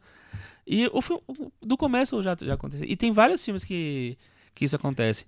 Tanto do é, sinopse que vem já da, do estúdio. Sinopse, quanto- crítica, tem crítica que conta o, o filme É. sem a menor preocupação Agora, com em- isso. agora por outro lado, eu lembro quando a gente discu- discutiu o Room aqui, o quarto do Jack, a gente ficou com. Foi o- primeiro grande filme que a gente ficou com. Com medo de dar spoiler, de né? dar spoiler. E é um filme muito difícil de, de você não falar o spoiler, É, porque. é, é um caso específico, a gente ainda não vai dar spoiler, então. A gente não vai se mudar. preocupe. Mas é porque é um filme dividido em duas partes e tem uma grande surpresa no meio do filme. Então, No primeiro terço É, ainda, mas você- é, é e- muito e se- relevante. E se, você não analisa o filme além daquele, daqui- do que acontece depois da surpresa, você perde uma análise, um- um- uma parte enorme do filme para ser analisada, né? Eu acho bem complicado nesse, É, nesses não, eu casos. acho- Eu, não é, sei é. como, a, cri- como a crítica deveria proceder, fazer uma análise mais geral do que o filme conseguiu. ou Deveria não. fazer uma análise, menos comentar o filme, né? Assim, comentar mas- detalhes da história, análise né? E, mais mais dos, dos aspectos análise, eu acho. É o que eu Não. busco quando eu leio uma crítica. Ma- não, eu sei, Mas, mas, é- não, mas, eu muitas acho que, vezes você tem análise da psicologia É. do personagem, Sim. do arco do personagem, da trama. eu acho que enfim. no, no quarto de Jack eh, não dá pra fazer uma, uma discussão, não dá, não dá para ter, pra ter um, uma crítica, uma análise mesmo do filme sem contar a história. Sem contar pelo menos aquela, aquele negócio da história. Nesse caso muito específico, eu, eu, eu- minha tendência é concordar com o Chico. Eu preferiria ter feito um episódio do podcast em que a gente dissesse, olha, a partir de agora vai ter spoiler. É, não, eu acho Porque o filme sim. muda muito o tom dele e É. tem questões de narrativa que você pra tocar nessas É. questões você precisa revelar o, o que vai acontecer. E, a, e a- o gostar ou não gostar depende justamente do que Depende. aconteceu ali. É, é o então, ponto crucial. é. Então acho que tem maneiras e- maneiras de. E tem filmes que acho que são super difíceis de falar sobre sem tocar na surpresa. O, um grande exemplo, eu acho, é Traídos pelo Desejo, É, né? é, exatamente. Porque co- como você analisa o personagem e o arco do personagem, o que acontece Se com ele, o que o filme bem- quer transmitir, Se sem tocar na bem surpresa. Que em algum momento de Trás do Desejo você, você não descobriu. Pra eu mim, não descobri. Pra, pra mim, mim- foi uma surpresa sério? total. Foi, eu pra caí mim, da eu cadeira. bati o olho Nossa, assim, eu, caí, do- eu nossa. caí lá do cinema. Sério? Caiu a Que pipoca. legal. Foi, foi um choque. Eu lembro Sensacional. até Nossa. hoje da sessão. O outro que é difícil falar sem, sem mencionar a surpresa ou, ou falar sobre a surpresa é Os Suspeitos, que é um filme da Nossa. surpresa. Ah, é. É. Eu fui no cinema ver esse filme com dois amigos. Dois amigos que tiveram um momento bem espírito de porco e resolveram ir na fila da sessão seguir e contar. Aí, Sério? E eu É, olhava é pra um aquilo e falava, vocês não estão fazendo isso. Esses amigos são Thiago. Oh, não. Não, não, não. Thiago e Chico. Eles são cinéfilos, eu não sei se um deles ouve aqui, quem sabe talvez até o Rosso, Não, ele vai então, lembrar foi- dessa foi- foi um história, se ao ouvindo. vivo. Nossa. Eles chegavam na fila e falavam assim, o Kaiser Souze é tal personagem. É, As pessoas não entendiam, porque dois estranhos falando uma palavra estranha. Quem assistiu o filme ia começar a ver e ia entender, mas naquela hora É. fazia o menor sentido. E eu falava, meu Deus, É, me tira daqui. você começou 10 minutos, você vai. Já, Já, destruía, né? Completamente com o, o grande Esse, lance esse, esse foi o filme. que me surpreendeu. Também consegui ver Ah, sem sim, spoiler, eu mas eu sabia que tinha É uma porque surpresa naquela Eu não tinha a no final. menor ideia. Naquela época não tinha spoiler. Era A menos... gente lia a matéria da Sete. Mas- Tinha entendeu? menos mas as mídia, revistas né? davam, viu? É. As revistas Então, davam. mas, mas, não, mas não dava o spoiler. Não, é, é, é, Depende, o contavam Twin que tem Peaks uma- que o diga, né? Na época. Twin Peaks. Que ah, é, na que é- verdade. É, é. o, o, Foi a Folha, foi o Estadão que o deram... sexto sentido teve na. Acho que Eu na, acho que na foi o Álvaro É, Pereira Júnior na Folha. Eu acho que foi a Folha. na- o sexto sentido teve. Veio uma tarja preta na Isto É. Não leia se você não quiser saber. E eles contavam. Numa caixinha dentro da matéria vinha, vinha Olha toda só, a trama. que, que cuidado, hein, pra É, fazer um não- spoiler. não leia mas se não acho quiser. Não tem, não tem absolutamente nenhum sentido fazer isso. Por que O, o suspeito da rua Arlington também. Nossa, esse também, né? Agora, e seria um é grande estrago. Agora, mudando totalmente de ângulo, assim, tem gente que não se importa nem um pouco, né? Sim, é. Tem, exemplo, tem gente que não tá é nem um aí. fenômeno A- a- novo. a- a gente, eu, já, eu, já, eu já fui é- repreendido por ter reclamado de spoiler. Foi uma surpresa pra mim, porque eu pensei que a maioria não gostasse de, Então, de, o- o- de spoiler. co- acontece muito comigo, deve acontecer com vocês também. As pessoas, como a gente lida com cinema mais do que, tu- do que o- as pessoas normais, é, vem muito, ah, Chico, você que gosta de cinema, o filme tal é bom. Aí eu falei, ah, eu gostei, eu não gostei, tá, não sei o que lá. Mas qual é a história? Aí eu, aí eu falei, ah, aí conta uma sinopse, uma coisinha. um básico. Não, mas pode falar tudo, eu não me importo, não. É, eu ouço isso também mil Eu- vezes. muitas Eu não vezes. consigo contar É. o resto. Não, não- é mais consigo. forte do que eu. Pra mim estraga, assim. Pra eu, e, e eu, a sensação de eu estragar a experiência de uma pessoa é horrível, do, do mesmo jeito quando eu estrago a minha. Eu, não acho que se o gosto. filme é bom, ele vai contar a história melhor do que eu. É? Exatamente. Porque eu vou contar a história do Thiago resumiu agora perfeitamente. Em resumo, a varanda não é a favor de spoilers. Não, por favor, spoilers. Evitamos, evitaremos e não, não nos contem spoilers de filmes que não vimos ainda nem de séries, por, Por, favor. senão a gente bate vocês. Vamos pro próximo quadro de hoje? Ainda tem outro? Tem mais um quadro? quadrinho especial que acontece uma vez por mês. Ah, tem Ah, varandeiro Que é o do nosso querido Zodíaco. Varandeiro do Zodíaco. Olha, hoje acho que é de um signo que eu conheço muito bem. Então, é, pra quem estiver ouvindo no primeiro dia desse episódio lançado, é Ah. aniversário de um varandeiro aqui. E o Ailton vai contar sobre esse varandeiro e vai falar de alguns cineastas que são leoninos que eu acho que devem estar aqui na nossa conversa de hoje, né, Cris? E chegamos ao signo de Leão, quinto signo do zodíaco. Ailton Monteiro. Olá. Olá, Cris, tudo bem? O que, que você tem a me dizer sobre o signo de Leão? Pois é, o leão é o, é o segundo signo de fogo, né? É, é uma espécie de versão mais sofisticada de Ares, né? Mas também já pegando algumas características dos filmes dos signos anteriores. Então, a paixão, a individualidade também estão presentes, né? Mas também está presente na vaidade, né? Na vaidade que é uma das características mais notadas do signo, né? E pelo que eu vi aqui, os leoninos no cinema só, assim, diretores autorais, assim, que deixaram sua marca, vamos dizer, né? Sim, sim. Eu acho que é porque o, o- o leonino ele tem muito essa coisa de querer sempre fazer o melhor. A gente tem um nome, por exemplo, como o Stanley Kubrick. Né? O Stanley Kubrick, até hoje, ele é reverenciado como um dos grandes estetas do cinema. Agora, tem uma polêmica da semana que é falando que existe um novo Kubrick, que seria o Christopher Nolan. E vejam só, contra to- todos os haters que estão reclamando disso, há uma semelhança incontestável entre Nolan e Kubrick.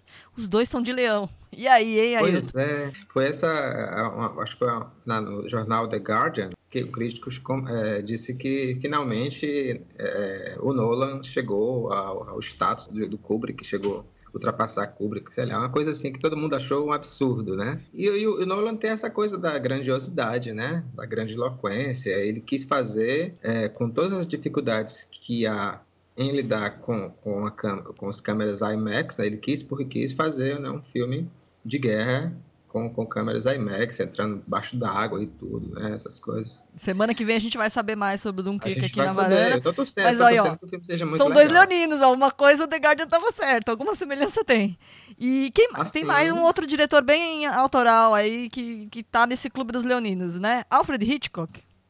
Sim, sim. O Alfred Hitchcock, é, inclusive, ele, ele é, tem essa coisa de que ele é autoritariz- au- autoritário, no sentido de que tem até aquela história muito é, controversa de chamar os atores de gado, né? Para ele, os atores são gado, né? Onde ele tem que... é, e, e, e a gente tem aqui também o, o Shyamalan, que seria uma versão, é, vários dias de hoje, do, do, do Hitchcock. Assim como o Shyamalan está para o Hitchcock, né? Isso. O Nolan está para o Kubrick. isso, as pessoas vão amar. As pessoas vão amar isso. Deixa eu te falar uma coisa aqui, só pra encerrar. Esse é o signo de um dos varandeiros, certo? É o signo do nosso querido Tiago, né? Aham. E aí, e aí, você Ele- acha que tem que alguma não relação aí? Qual é a característica que se destaca? Eu acho o seguinte, eu acho que o Thiago ele é um dos caras mais brilhantes, né, aí da, da varanda, né? Tanto é que ele, ele tem uma eloquência, né, um jeito de, de, de, de transmitir a- o seu conhecimento, né, a- o, seu, a o seu modo de ver os filmes que, que, chega a ser admirável, né? Eu queria ter a eloquência que o, que o, que o Thiago tem. Tá bom, Ailton, obrigada. Tá, obrigado, Cris. Chico Firman, quer dizer que o Thiago não só é de leão, como o Christopher Nolan, como ele é eloquente, como o Christopher Nolan. Que história é essa? Eu sou o cristão. Não, é. Enfim, eu- como o Ailton bem disse, eu não acredito em Zodíaco, mas uma coisa que ele não sacou ou não atentou é que meu ascendente é câncer. Já rolou o retorno de Saturno, ou seja, eu já tô mais Câncer pra já tá câncer que pra dominado. leão. Câncer tá dominando, então eu sou bem maternal, bem fofo e legal, apesar de não Ah. acreditar em Zodíaco. Viu, Ailton? Ó, tudo então- errado. Então- Refaço o meu mapa astral. Eu quero, Christopher eu Nolan- quero uma segunda via do mapa astral. Então- Christopher Nolan, 46 anos aí, mesma geração de É, Edgar tá vendo? aí, ó. Tá vendo? Spoiler, É spoiler da semana que turma. vem. Estaria Então, aqui ó, na varanda super bem É que colocado. Leonino, essa coisa é que não quer fazer o filmezinho, quer fazer tudo com sequência extravagante, tudo, tudo intenso. É aquela, aquela raça, sabe, Leonino? É, Mas como eu disse pro Ailton, eu tô mais pra câncer que pra leão, então não vem com essa. Muito bem. Quer dizer que temos vê, o, né? o nosso Christopher Nolan da varanda, é, o Thiago O Faria. Nolete é oficial agora. Agora é oficial. É, eu gosto das comédias, eu sou nolético. Ele gosta das comédias do Christopher Nolan. As comédias do Christopher Nolan são muito boas. Muito boas, O é senso de verdade. humor fantástico.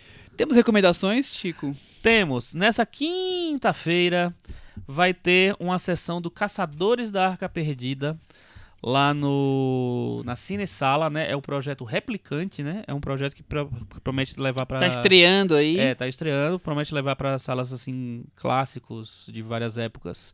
É, Mas com uma qualidade de- É, é- é uma obra, é uma cópia restaurada que vai ser exibida em e a 4K, ideia né? é, Bem. A ideia é é, que os próximos filmes, que não se sabe ainda, vão ser meio que na, nessa mesma pegada, assim, com cópias restauradas, com essa pegada mais pop, né? Eu imagino. É, eu estarei lá. Eu também estarei lá, né, Cris? Você também. Ah, com certeza. E aí os meninos já mandaram um recado pra gente. Mandem dicas aí do que que vocês acham que deveria ser exibido, assim, em, em- em grande estilo. Ixi, vai chover. Vai chover Olha, dica. deixem dicas Pô, então isso é legal. no nosso lá no nosso blog. blog. Entrem no blog cinemanavaranda.com, ó. Tá um bom tema aí pra vocês comentarem. Que Eu também filmes? acho que um tema bom, legal, que ah, hoje dividiu a varanda é Edgar Wright, Baby Driver. Vocês gostaram, não gostaram? Ansel Elgort, tá bem, tá mal? Aqui a gente não tem um veredito, né? Aqui ficou, ficou empatado. Ficou. Rafael Argemon, você não pode comentar. E aí, Thiago, você tem recomendações? Tenho. Essa semana, dia 27, estreia a segunda temporada da série Top of the Lake, criada pela Jane Campion e o Gerard Lee. Ah, essa segunda temporada foi exibida no Festival de Cannes inteira e fez maior sucesso lá, foi super elogiada.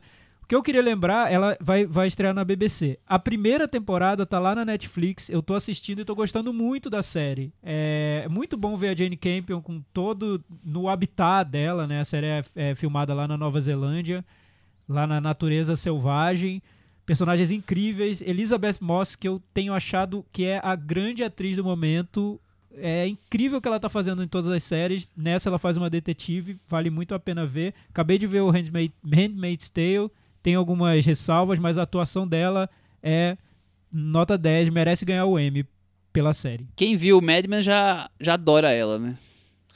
É, voltando assim para dar uma outra, um outro spoiler, é, tá começando, acho que nessa quarta-feira, o, o Festival de Cinema Latino, que vai, é, acho que Quarta-feira acho, que é- ocupar- acho que é o lançamento, não é, É, aberto ao é, público. é, é, Quinta é já o- começa. Não, acho que é aberto, É? viu? É no Memorial da América Latina, na área externa, então acho que é aberto sim. E é, vão ter vários filmes interessantes. E tem um filme que eu vi no, no, no Olhar de Cinema em Curitiba, que é o Rei, que é um filme chileno, é, que é muito legal. que tem filme várias é esse, Chico? Eu vi na sua lista e Então, não sabia da é existência. um filme que eu vi lá em, em Curitiba. É, um- é um filme que o, o diretor ele conta a história de um cara que eu acho que é um francês que foi para o Chile, para a Patagônia, para queria. Ele, na verdade, ele- a intenção dele era virar o rei ali daquela. daquela daí vem o filme. E o, o filme é contado de uma história super louca, assim, tem várias intervenções visuais no filme. Parece um pouco de é, Guy Madden ou Guy Madan, nunca sei como é que fala o nome desse homem que nasceu É, no Canadá. não sabemos. Alguém conte É, pra gente. Guy Madden ou Guy Madan, por favor. É, e o filme é muito bonito visualmente, assim. Tem várias é, intervenções, tem umas coisas meio oníricas e meio sombrias também no filme. Então não é simplesmente a biografia de um cara, é um, uma, um sei lá, um evento visual, vamos dizer assim. O filme passa no sábado no Cine Sesc, que é uma tela maravilhosa, então acho Olha, que vale a legal. pena ver. Rei, né? Hey. Eu não tenho recomendação, mas eu queria suscitar aí uma pergunta para os varandeiros e para os ouvintes. Quem sabe alguém me ajude. Eu, eu comecei a ver, e eu não sei se eu continuo ou não, a o seriado da Naomi Watts, o Gypsy. Tomei em cima do muro, vai, não vai. É sobre um, uma psicóloga casada que começa a se encantar por uma, uma jovem. Basicamente é isso. E aí, vocês estão vendo? Alguém tá vendo? Eu não comecei a ver, não, Michel. Mas com certeza vai ver, porque ele vai ver. Ele, dá, ele dá uma passadinha, Hoje, depois hoje ele. eu vi, hoje eu vi no, no Twitter uma montagem bem, bem ácida sobre séries da Netflix que numa cena são pessoas super entediadas vendo uma televisão e é assim, uma série medíocre, todo mundo entediado. Aí na outra cena é uma série medíocre da Netflix, todo mundo vibrando. É, eu sinto que estão superestimando muito séries. Por quando elas estreiam na Netflix, já rola todo um hype ali em cima das séries. E muitas são esquecidas É, rapidamente. mas eu né? acho que também tem a ver com o fenômeno rede social. As, pe- as pessoas estão adeptas a, a ouvir o que a Netflix está fazendo. É, Ah, exato. E também essa coisa. Como popularizou a Netflix. É. E aí um junta tudo mas um isso- exemplo recente é a Glow, que eu até indiquei o primeiro episódio, eu parei no quinto porque eu tô achando muito medíocre. Pretendo ver até o fim, são episódios curtos, mas, enfim, se a série estivesse passando no FX, na HBO, eu não estaria pilhado pra ver. É porque O tão falado a assim, Netflix talvez. criou, ela, ele cria o conteúdo e cria o hype do conteúdo. Eles têm um pacote completo ali, perfeito. Não, e a Eu quantidade de gente vendo Okja, é impressionante. É, Quando que é. todo mundo viu Então. tanto Bom Joon-ho na É, vida? ele- ele nunca bombou Eu tanto. Nunca soube disso. Gente que eu falei pra vocês que viu Twin Peaks porque era o que tava de lançamento ali no Netflix. Olha, Cris, o Okja tá virando hit entre nutricionistas. É. Várias nutricionistas Ah, é? vendo Sim. Okja. E eu duvido que seria essa mesma repercussão Não, se não, Não, jamais. No cinema Netflix. direto, jamais. É que, é- é- eu acho que responde aquela pergunta que a gente ouve todos os dias, vê, inclusive no Facebook todos os dias, né? O que, é que vocês me indicam do Netflix? Né? Por aí. Chico, você quer falar do Comic Con? Ah, Comic Con. A Comic Con de San Diego aconteceu nesse, nesses últimos dias e teve a, a Marvel e a DC anunciaram várias, é, vários filmes novos, é, inclusive o da Capitã Marvel, que vai se passar na década de 90, antes dos eventos do primeiro Homem de Ferro. Então é um dos filmes mais interessantes. O filme mais é, badalado e mais. é, o trailer, na verdade. Mais badalado e mais é, festejado do, do evento foi o, o trailer do Pantera Negra. Que além do Chadwick Boseman, tem o Michael B. Jordan, tem a Lupita Nyong'o, tem a hum, Danai Gurira, que faz a Michonne no Walking Dead. E é dirigido pelo Ryan Coogler, né? Que, é um, que pretende levar toda essa coisa do cinema Que fez Creed, que a gente já comentou Creed, aqui. que fez Fruitvale Station, é, que quer levar toda essa história do, do, do- cinema, da, da etnia, da raça tal, para a discussão desse filme. E é isso, assim, o... Esse, esse eu quero ver. É, não, foi super elogiado o trailer. Ah, O trailer É. não Enfim, quer dizer né? nada. Na Comic Con quer dizer bastante coisa. Pô, tem, é, tem o reencontro do, do Gollum com o Hobbit, é legal. Não, e o Andy Serkis, né, que faz o, o, o vilão, ele fala assim, nesse filme eu tenho pernas. é isso aí. Tem, os filmes da DC são aqueles, eles anunciaram mais alguns. É, a Liga da Justiça, pelo que a gente viu, parece que estão tentando botar um tom, um tom mais light no filme, pra ele ficar menos Zack Snyder e mais Josh Whedon. Bastante Mulher difícil, Maravilha. né, quando ele conseguir mexer muito, né? Mas a Mulher Maravilha vai ser a líder da equipe, né, pelo menos. Até alguém voltar. Tcharam. Aí Teve o trailer do Thor, né? Que é mais ou menos mais do mesmo, né? Tamo aí. Não, mas na- o trailer do Thor, o, o pessoal falou muito do, do visual, assim, o cartaz do Thor. É, um chegaram até negócio- me falar que tá lembrando mais Doutor Estranho, o- É. o cartaz meio Guardiões da Galáxia, meio colorido demais, super né? colorido. E a Kate Blanchett faz a vilã, a Hela. E ela roubou a cena, então todo mundo tá meio que comentando. Quando dela. Kate Blanchett não rouba a cena, Thiago Faria. Agora, o que me de- não, não decepcionou, mas eu achei que faltou um pouco é o trailer do Jogador Número 1, que é o filme novo do Spielberg. E acho que o Spielberg futurista sempre vai bem. Mas o trailer me pareceu bem, assim, customizado pra Comic Con. Só mostra o show de Eu não efeitos, sei, eu o achei que de ele games. f- correram pra lançar logo E o não tem a trailer lá. historinha. É, e não tem a historinha, né? É, Sem história, eu- só eu- alguma coisa pra chamar eu atenção. sempre fico empolgado com o Spielberg porque. É o enfim, Spielberg.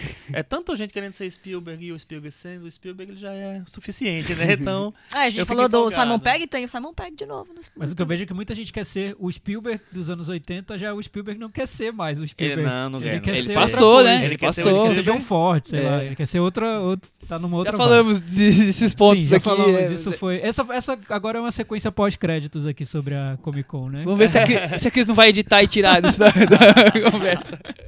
E passaram cenas também do Aquaman, algumas cenas bem interessantes de dele na água e tal. Deve ser um filme bem difícil de fazer, né? Porque é um filme todo debaixo d'água. Mas enfim, é isso. Vamos aguardar. Então, até semana que vem. Parabéns, Thiago. Tchau. Tchau. Tchau!